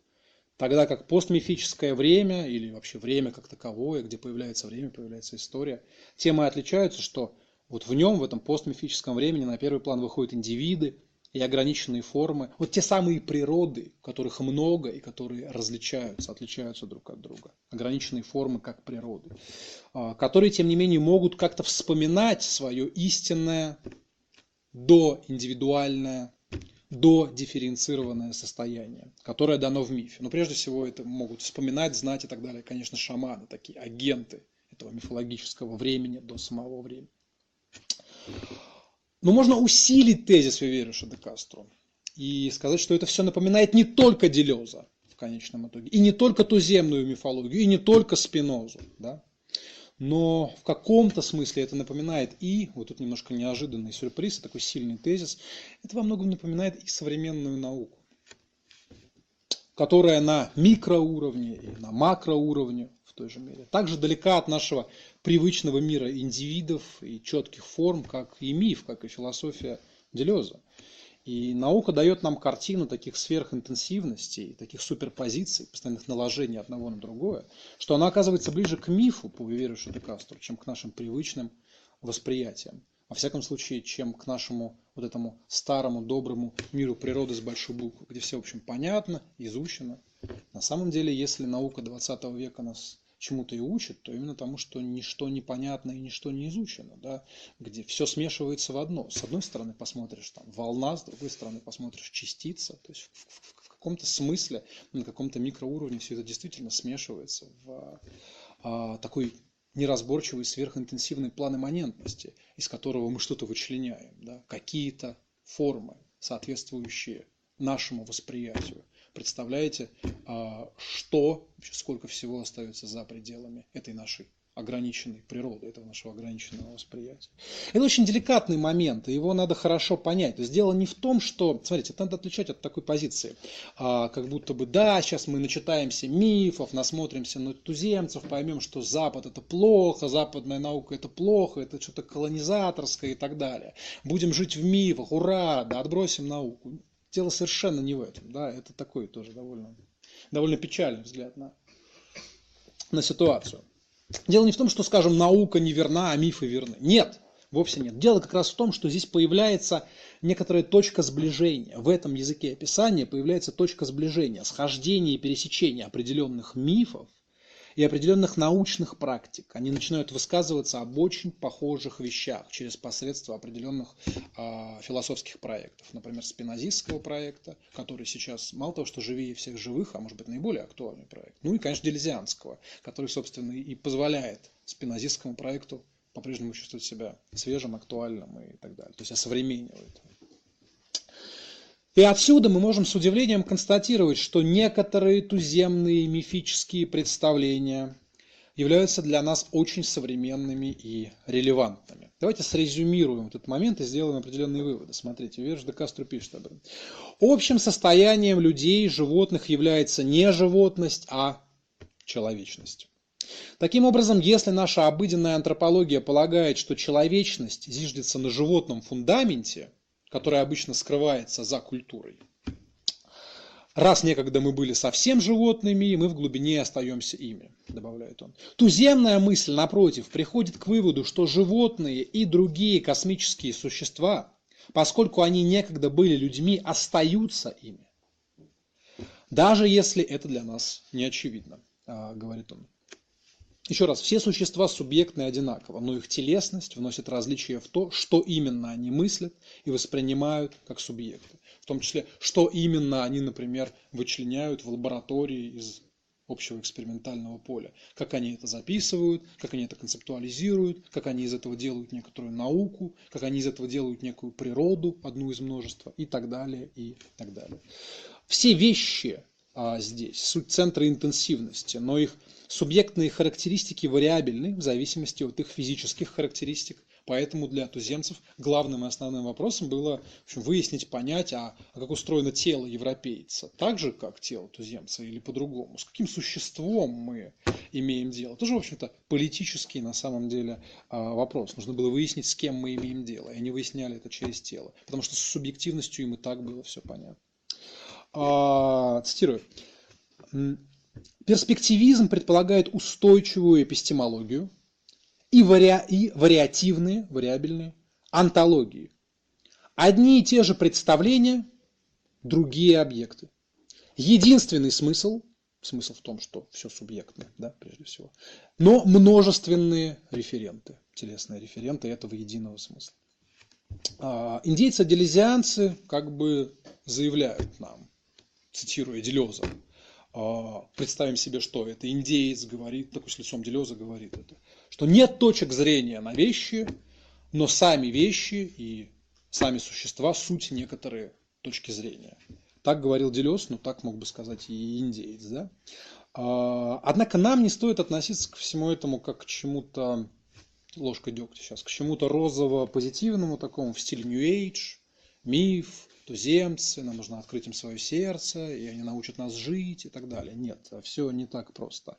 Перед нами совсем не сказка, безусловно, и не утопия какая-то. Это ведь каннибальские метафизики, это ведь каннибальские племена. А, они поедают и друг друга, они поедают врага. А, тут вопрос важный, основной и на самом деле не такой простой для понимания – это то, что именно поедается у врага, когда поедается враг в этих каннибальских а, практиках. Потому что ну, враг поедается явно не для того, чтобы избавиться от чувства голода. Это а, племена охотников, которые чувство голода удовлетворяют иначе немножко. Они охотятся на животных, кушают их и так далее и тому подобное. То есть они не едят специально людей. Они, про, они про пропа- они исповедуют такой, если угодно, ритуальный каннибализм. То есть каннибальский акт у них очень интересно аранжирован. Они, скажем, берут в плен какого-то врага, они его сажают, условно говоря, в клетку, но они очень хорошо к нему относятся при этом. Они о нем заботятся, они не относятся к нему грубо, они не относятся к нему как реально к некоторому врагу. То есть какие-то племена, они относятся к тому, кого скоро надо будет ритуально скушать, с очень большим почтением, как с таким гостем, да, они обращаются с ним. Они могут предоставить ему, например, женщину из своего племени, а это вообще уже, считайте, ну, родство какое-то, породнение. Это очень важно, то, что они хотят породниться с тем, кого они потом съедят. И потом они его действительно съедают. И вот вопрос, что именно в нем они съедают, если не просто некоторое мясо, чтобы насытить голод. Непонятно тогда, зачем все эти ритуалы, зачем все эти а, а, все, а, весь этот антураж, да, такой гостеприимный. Вот загадочным образом Вивериш де Кастро скажет, что здесь поедается некоторая точка зрения, тело как точка зрения на мир. Он скажет, это антропофагия как антропология. Это война как продолжение шаманизма другими средствами. То есть поедание другого существа как некоторое продолжение этой общей шаманской а, политики. Это жизнедеятельность как форма хищнической экспансии. Это мир как такой перспективизм хищника и жертвы. Но мир как перспективизм хищника и жертвы идет до того, как в, в, в дело включается каннибализм. Ну да, понятно. А, если мы живем в мире, где все делится более-менее на хищника и на жертву, нам не обязательно потом поедать своего врага. Мы можем как бы его победить, от него избавиться, его убить и так далее. Здесь он говорит, что э, поедается точка зрения, враг принимается в себя. В каком-то смысле, наверное, это продолжение вот этого гостеприимства – то есть мы съедаем врага, таким образом становясь с ним, с одной стороны, единым целым, но с другой стороны и сами делая с другими, да, принимая его в себя, принимая другую точку зрения в себя, мы в некотором смысле становимся другими. А, и в каком-то смысле вот постфактум после этого можно перепрочесть а, антропологическую практику Запада, который приходил к туземцам, порабощал их, уничтожал их, и в каком-то смысле можно эту практику прочитать с точки зрения каннибальской метафизики. И сказать, что западный антрополог, западный колонизатор, он тоже в некотором смысле поедал другого, поедал точку зрения другого, включал ее в свою точку зрения. Да? Я это говорю потому, что эта картина мира, которую рисует Верж де Кастро, ну, ее можно прочитать немножко наивно и с радостью, как здорово. Но у этого тоже есть свои проблемы, потому что как колонизаторы уничтожали точку зрения другого, как бы вписывая другого в себя, в свою картину мира, в систему своих ценностей, так во многом каннибалы, только в буквализированном а, виде, буквально пожирают точку зрения другого и включают его в себя, тем самым апеллируя к тому, что, ну, мы же исходим из мифологической картины мира, где все одно, где есть одна большая субъектность. Поэтому нет никаких проблем в том, что я сажу тебя, мы как бы воссоединимся, мы станем реально одной большой, прекрасной, доброй субъектностью. Или ты меня съешь, например. Какая разница? А, это, конечно, будет мне не очень приятно, но мы же тоже все равно воссоединимся, станем одной большой субъектностью и так далее. То есть это не, не мирная, это, это прошу прощения, не мирная картина мира, не безоблачная картина мира, а это очень такая военизированная и жестокая картина мира.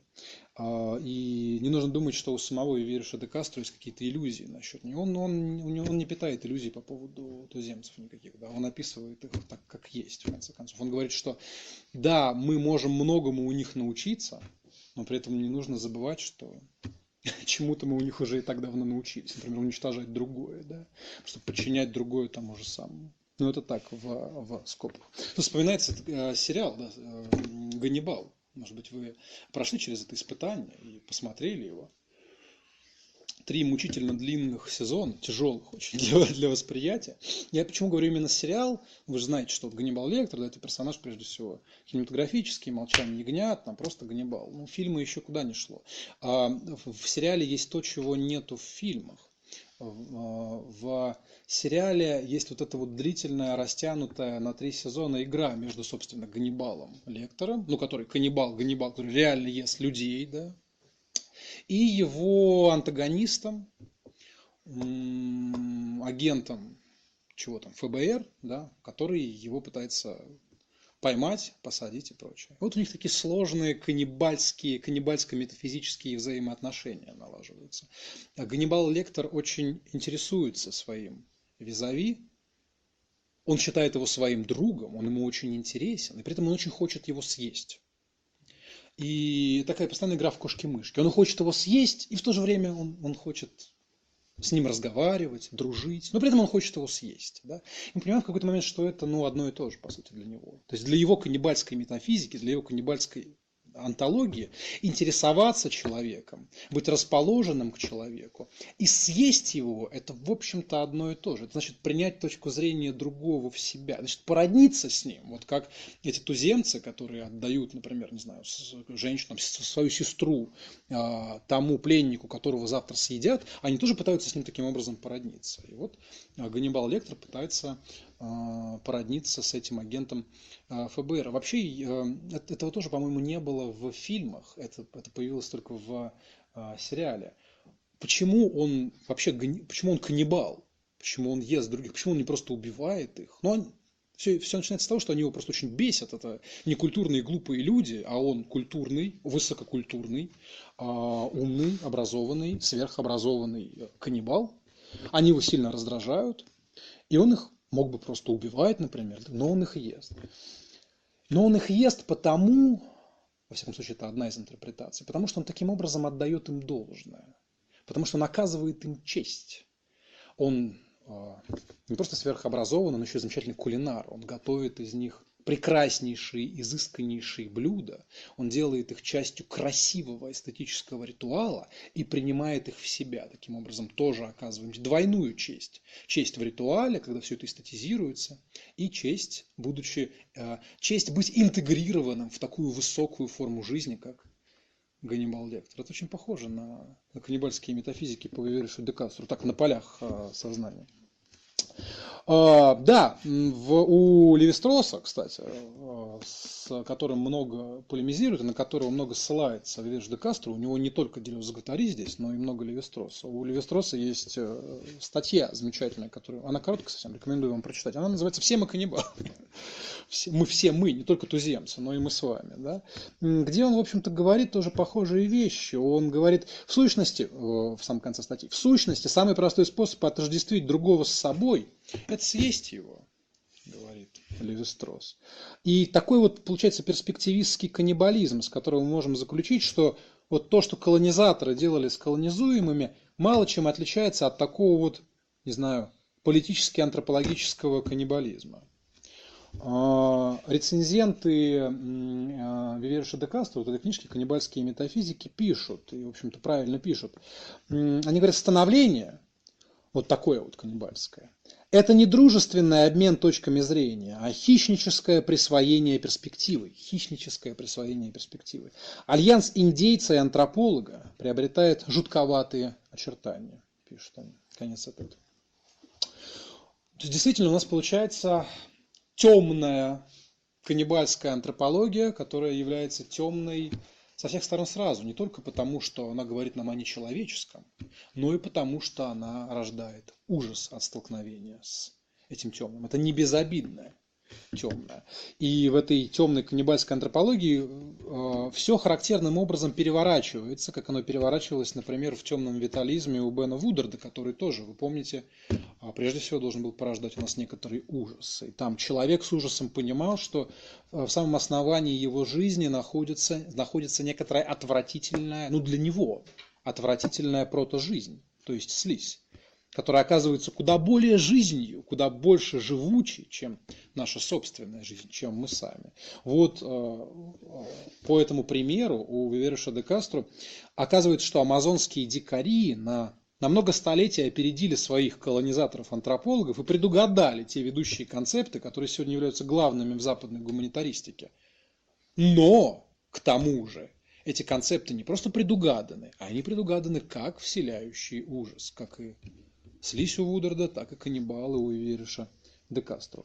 И тем не менее, главная точка, главная онтологическая точка схождения дикарей с современными гуманитариями – это именно перспективный, перспективистский мир. Мир как множество, мир как множество точек зрения, мир как некоторая эко-политика.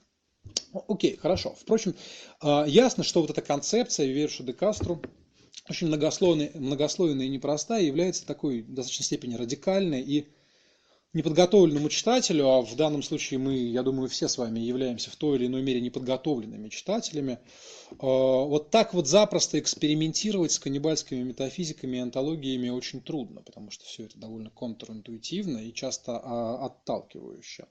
Поэтому я считаю нужным дополнить разговор, антропологический разговор о Вивериуше де Кастро разговором о другом популярном ныне антропологе, который работает на том же самом материале, да, тоже это амазонские племена, а, но развивает из этого материала другую, также весьма интересную антологическую концепцию, но более, скажем так, уравновешенную, что ли, более как бы понятную, более а, постижимую, чем у Вериша де Кастро. Это Эдуарду Кон.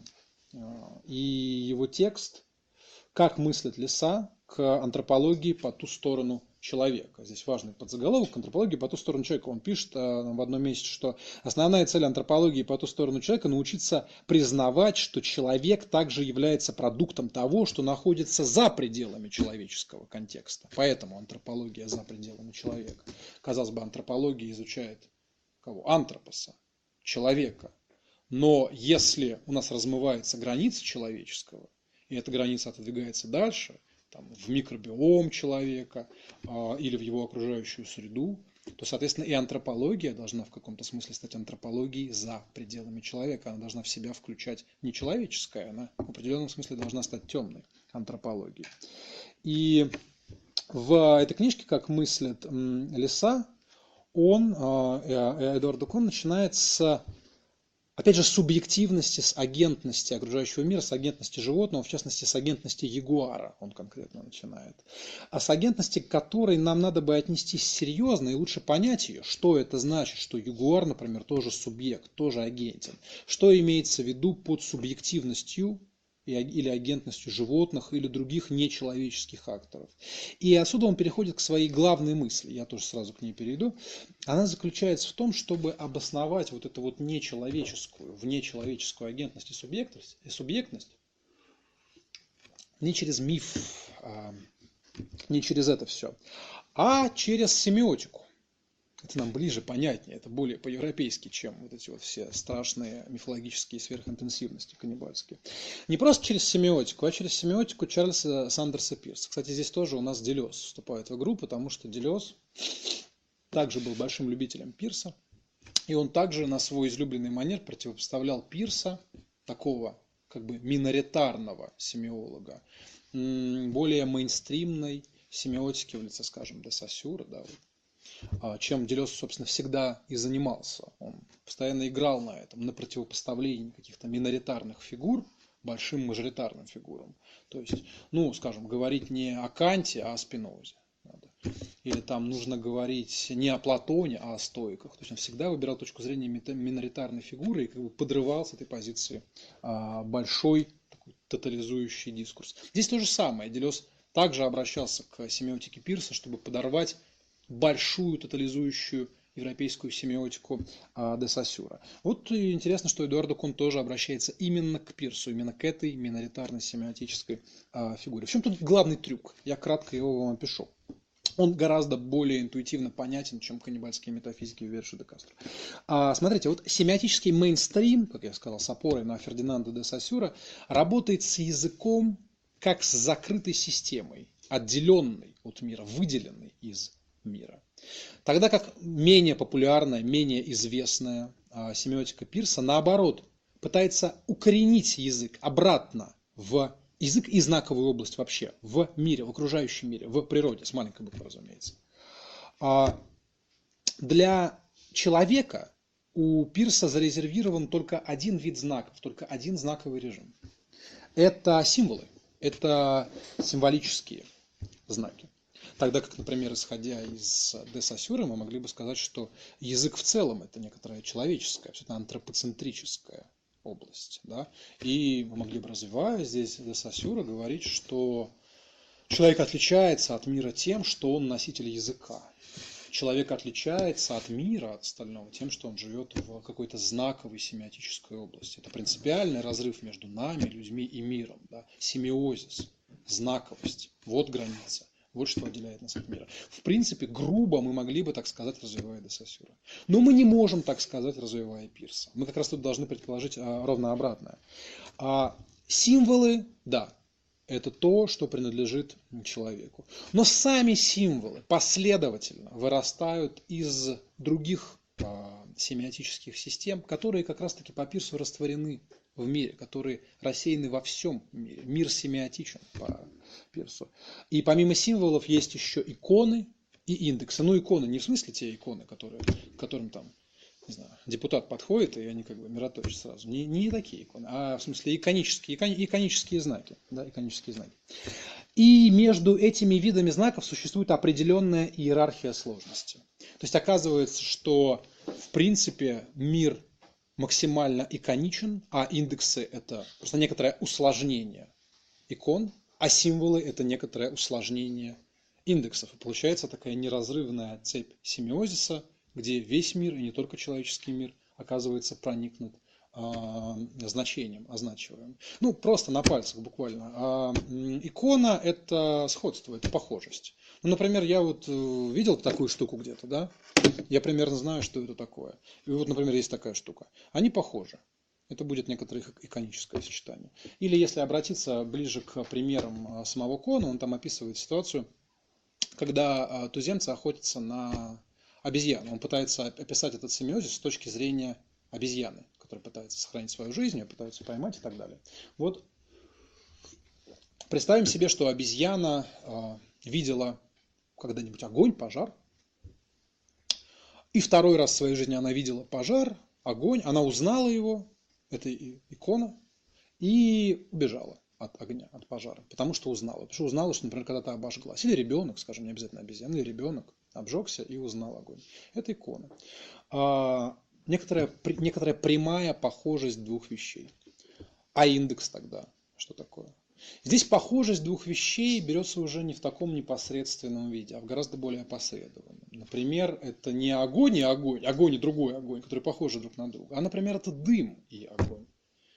Дым, в общем, не похож на огонь. Ну, представьте себе, дым, они разные. Разного цвета, разной формы, они по-разному себя ведут.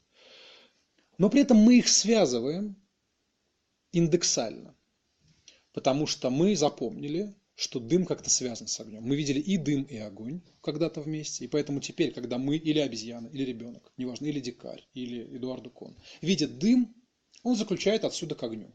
Он огня самого не видит, как в примере иконы примере иконы он снова видит огонь и по сходству определяет, что это то же самое. Во втором примере, примере индекса, он не видит уже никакого огня, он видит только дым. Но от дыма заключает к огню. То есть одна вещь, не похожая на первую вещь, становится знаком, заместителем первой вещи, заместителем огня. И в этом смысле знак сильно отрывается от того, знаком чего он является. Огонь и огонь, тут отрыва особенного нет никакого, да, а вот дым и огонь уже есть отрыв. И еще дальнейший отрыв – это символы, когда знак еще больше отдаляется от того, знаком чего он является. Например, знаком дыма или знаком огня, скажем, знаком огня, является слово «огонь». У слова огня нет ничего общего с огнем. Это произвольное слово, произвольный набор звуков. В другом языке по-другому будет звучать. Да? И с дымом нет ничего общего этого слова. Оно как бы максимально оторвано от того, что оно обозначает. Но мы запоминаем, нас учат этому, нас заставляют запомнить, связать в голове по аналогии, то, что вот этот произвольный набор звуков, огонь, связан непосредственно с какой-то вещью в мире, огнем. То есть это знаковый процесс, еще более оторванный от а, того, что он означает. Но все равно означивание происходит ровно так же, как и в случае иконы, и ровно так же, как и в случае индекса, через некоторую аналогию. Просто это более сложная аналогия, а с большим количеством последующих звеньев между ними. И принципиально для кона а, и принципиально для Пирса укоренить наш человеческий символический язык в индексах и далее в иконах. То есть в общем природном процессе такого а, семиозиса. И вот Кон а, пишет. Существование знаков, символов зависит от знаков индексов, а знаки индекса зависят от знаков икон. То есть, иными словами, мир пронизан знаками и вне нашего специфически символического, то есть специфически человеческого означивания. Он напишет, жизнь по своей природе семиотична. Иными словами, жизнь вся насквозь, от начала и до конца является продуктом знаковых процессов где обезьяна является некоторым субъектом знаковых процессов, потому что она же узнает огонь, дым, шорох пальмы и так далее, и так далее. А, и более того, не только обезьяна, не только животное, но и растение что-то узнает. Да? Оно узнает свет, например, да? тоже иконически, и тянется к нему. И так далее, и так далее. То есть жизнь семиотична, жизнь по природе семиотична. Жизнь себя насквозь от начала до конца является продуктом знаковых процессов. От неживого физического мира жизнь отличается тем, что все жизненные формы в том или ином виде репрезентируют мир. И эти репрезентации являются неотъемлемой частью их существования. Как а, обезьяна репрезентирует огонь или а, растение репрезентирует луч света. Следовательно, продолжает Кон, с нечеловеческими живыми существами нас объединяет не телесность, как полагается в некоторых феноменологических подходах, а то, что наша жизнь пронизана и опосредована знаками. Конец цитаты. То есть совершенно другой, в общем, ход здесь проделывается, чем у а, Виверуша де Кастро. Да? Здесь все растворяется именно в общем а, а, потоке семиозиса. Если мысли существуют, говорит Кон, по ту сторону человека, значит люди не единственные самости в этом мире. То есть через семиотику, через Пирса он распространяет, опять-таки, самость, это его термин, самость. Не агентность, там, не субъектность, как веришь, до а самость. Он распространяет самость по всему миру. Мир как бы самостиен не потому, что с точки зрения амазонских индейцев было какое-то мифологическое время, когда все было единой субъектностью, единой самостью. Нет, не поэтому. Мир самостиен, мир субъектен, а, и не только человеческий мир, и агентен, потому что он пронизан сетями означивания, семиозиса. И это то, что общего у человека и у этого мира. А, Кон пишет, подводя итог вышесказанному, поскольку жизнь семиотична, а семиозис живой, мысли жизнь стоит рассматривать как живую мысль. В основе развиваемой мной антропологии по ту сторону человека лежит более глубокое понимание тесных взаимоотношений, связывающих жизнь, самость и мысль. Конец цитаты. Это, наверное, гораздо более понятно, интуитивно понятно, чем эти слож, эта сложная работа Вильша де Кастро с а, а, мифом мифологическим, а, про временем и таким вот иногда немножко насильственным оделезиванием этого мифологического процесса у индейцев. И в то же время мы видим, как вот эта картина или этот проект общей семиотизации живого у Эдуарда Кона позволяет нам включать в свой мир, в том числе и на некотором политическом, экополитическом уровне, разные другие агентности. А, то, что и мы знаковые существа, и, скажем, животные знаковые существа, позволяет нам разделять с ними некоторое общее политическое поле, общее политическое пространство. И в то же время и растения – являются знаковыми, может быть минимально, неважно, но в то же время знаковыми существами, как и человек, и это позволяет их включить в наше общее а, семиотическое пространство и наделить их какой-то агентностью, субъектностью, какими-то правами и так далее. И, может быть, вы знаете эту книгу, может быть, читали, она очень популярная была в свое время. Это книга Петра Воллебина, такого лесника, лесничего по профессии. Книга, которая называлась «Тайная жизнь деревьев» с подзаголовком «Что они чувствуют», «Как они общаются», «Открытие сокровенного мира». Ну, такой немножко эзотерический подзаголовок, но тем не менее. Вот а, там у Воллебина в самом конце этой книги он пишет с некоторым сожалением, что ну вот у животных все больше и больше признают субъектность, признают агентность, правами наделяют животных, какие-то статьи законодательства им отводят. Да? Это, конечно, хорошо, безусловно. А это становится нормой. Но вот с деревьями и растениями этого пока мест не происходит. Так, с сожалением говорит его Лебен, действительно влюбленный в растительность, в леса и, и так далее. И в самом конце книги, в главе под названием, под характерным очень названием «Биороботы» с знаком вопроса, понятно, что этот вопрос обращен к растительности. Да, это биороботы, вот те самые, как когда-то для Декарта животные были биороботами, которые ничего не чувствовали, были лишены субъектности, с ними можно было делать все что угодно. Вот также реактуализируя эту проблему, сейчас, сегодня Воллебен спрашивает, а растения, деревья, биороботы или это всего лишь биороботы, которые можно просто рубить, там, пускать на бумажке, чтобы всякие там читали это и рассказывали об этом, или э, топить камины и прочее. Биороботы или нет. Вот там, в этой последней главе книжки, он высказывает свои надежды определенные, что то, что сейчас происходит с животными, этот экополитический биологический процесс, который включает в себя и животные агентности, и животные субъектности, э, что он будет впоследствии распространяться и на деревья тоже, и на растения тоже, да, безусловно, мы уже заканчиваем.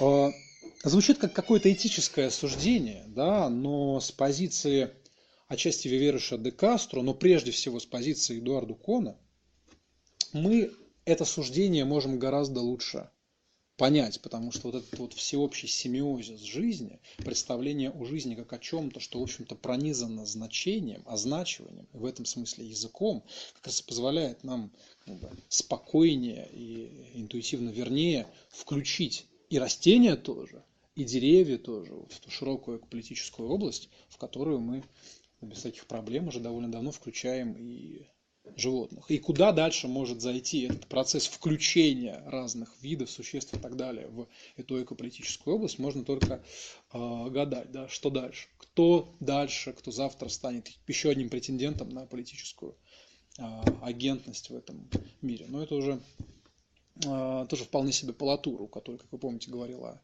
парламенте вещей, где, куда будут включаться все новые и новые виды, скажем, животных, растений, и так далее и тому подобное. Почему? Почему это должно происходить?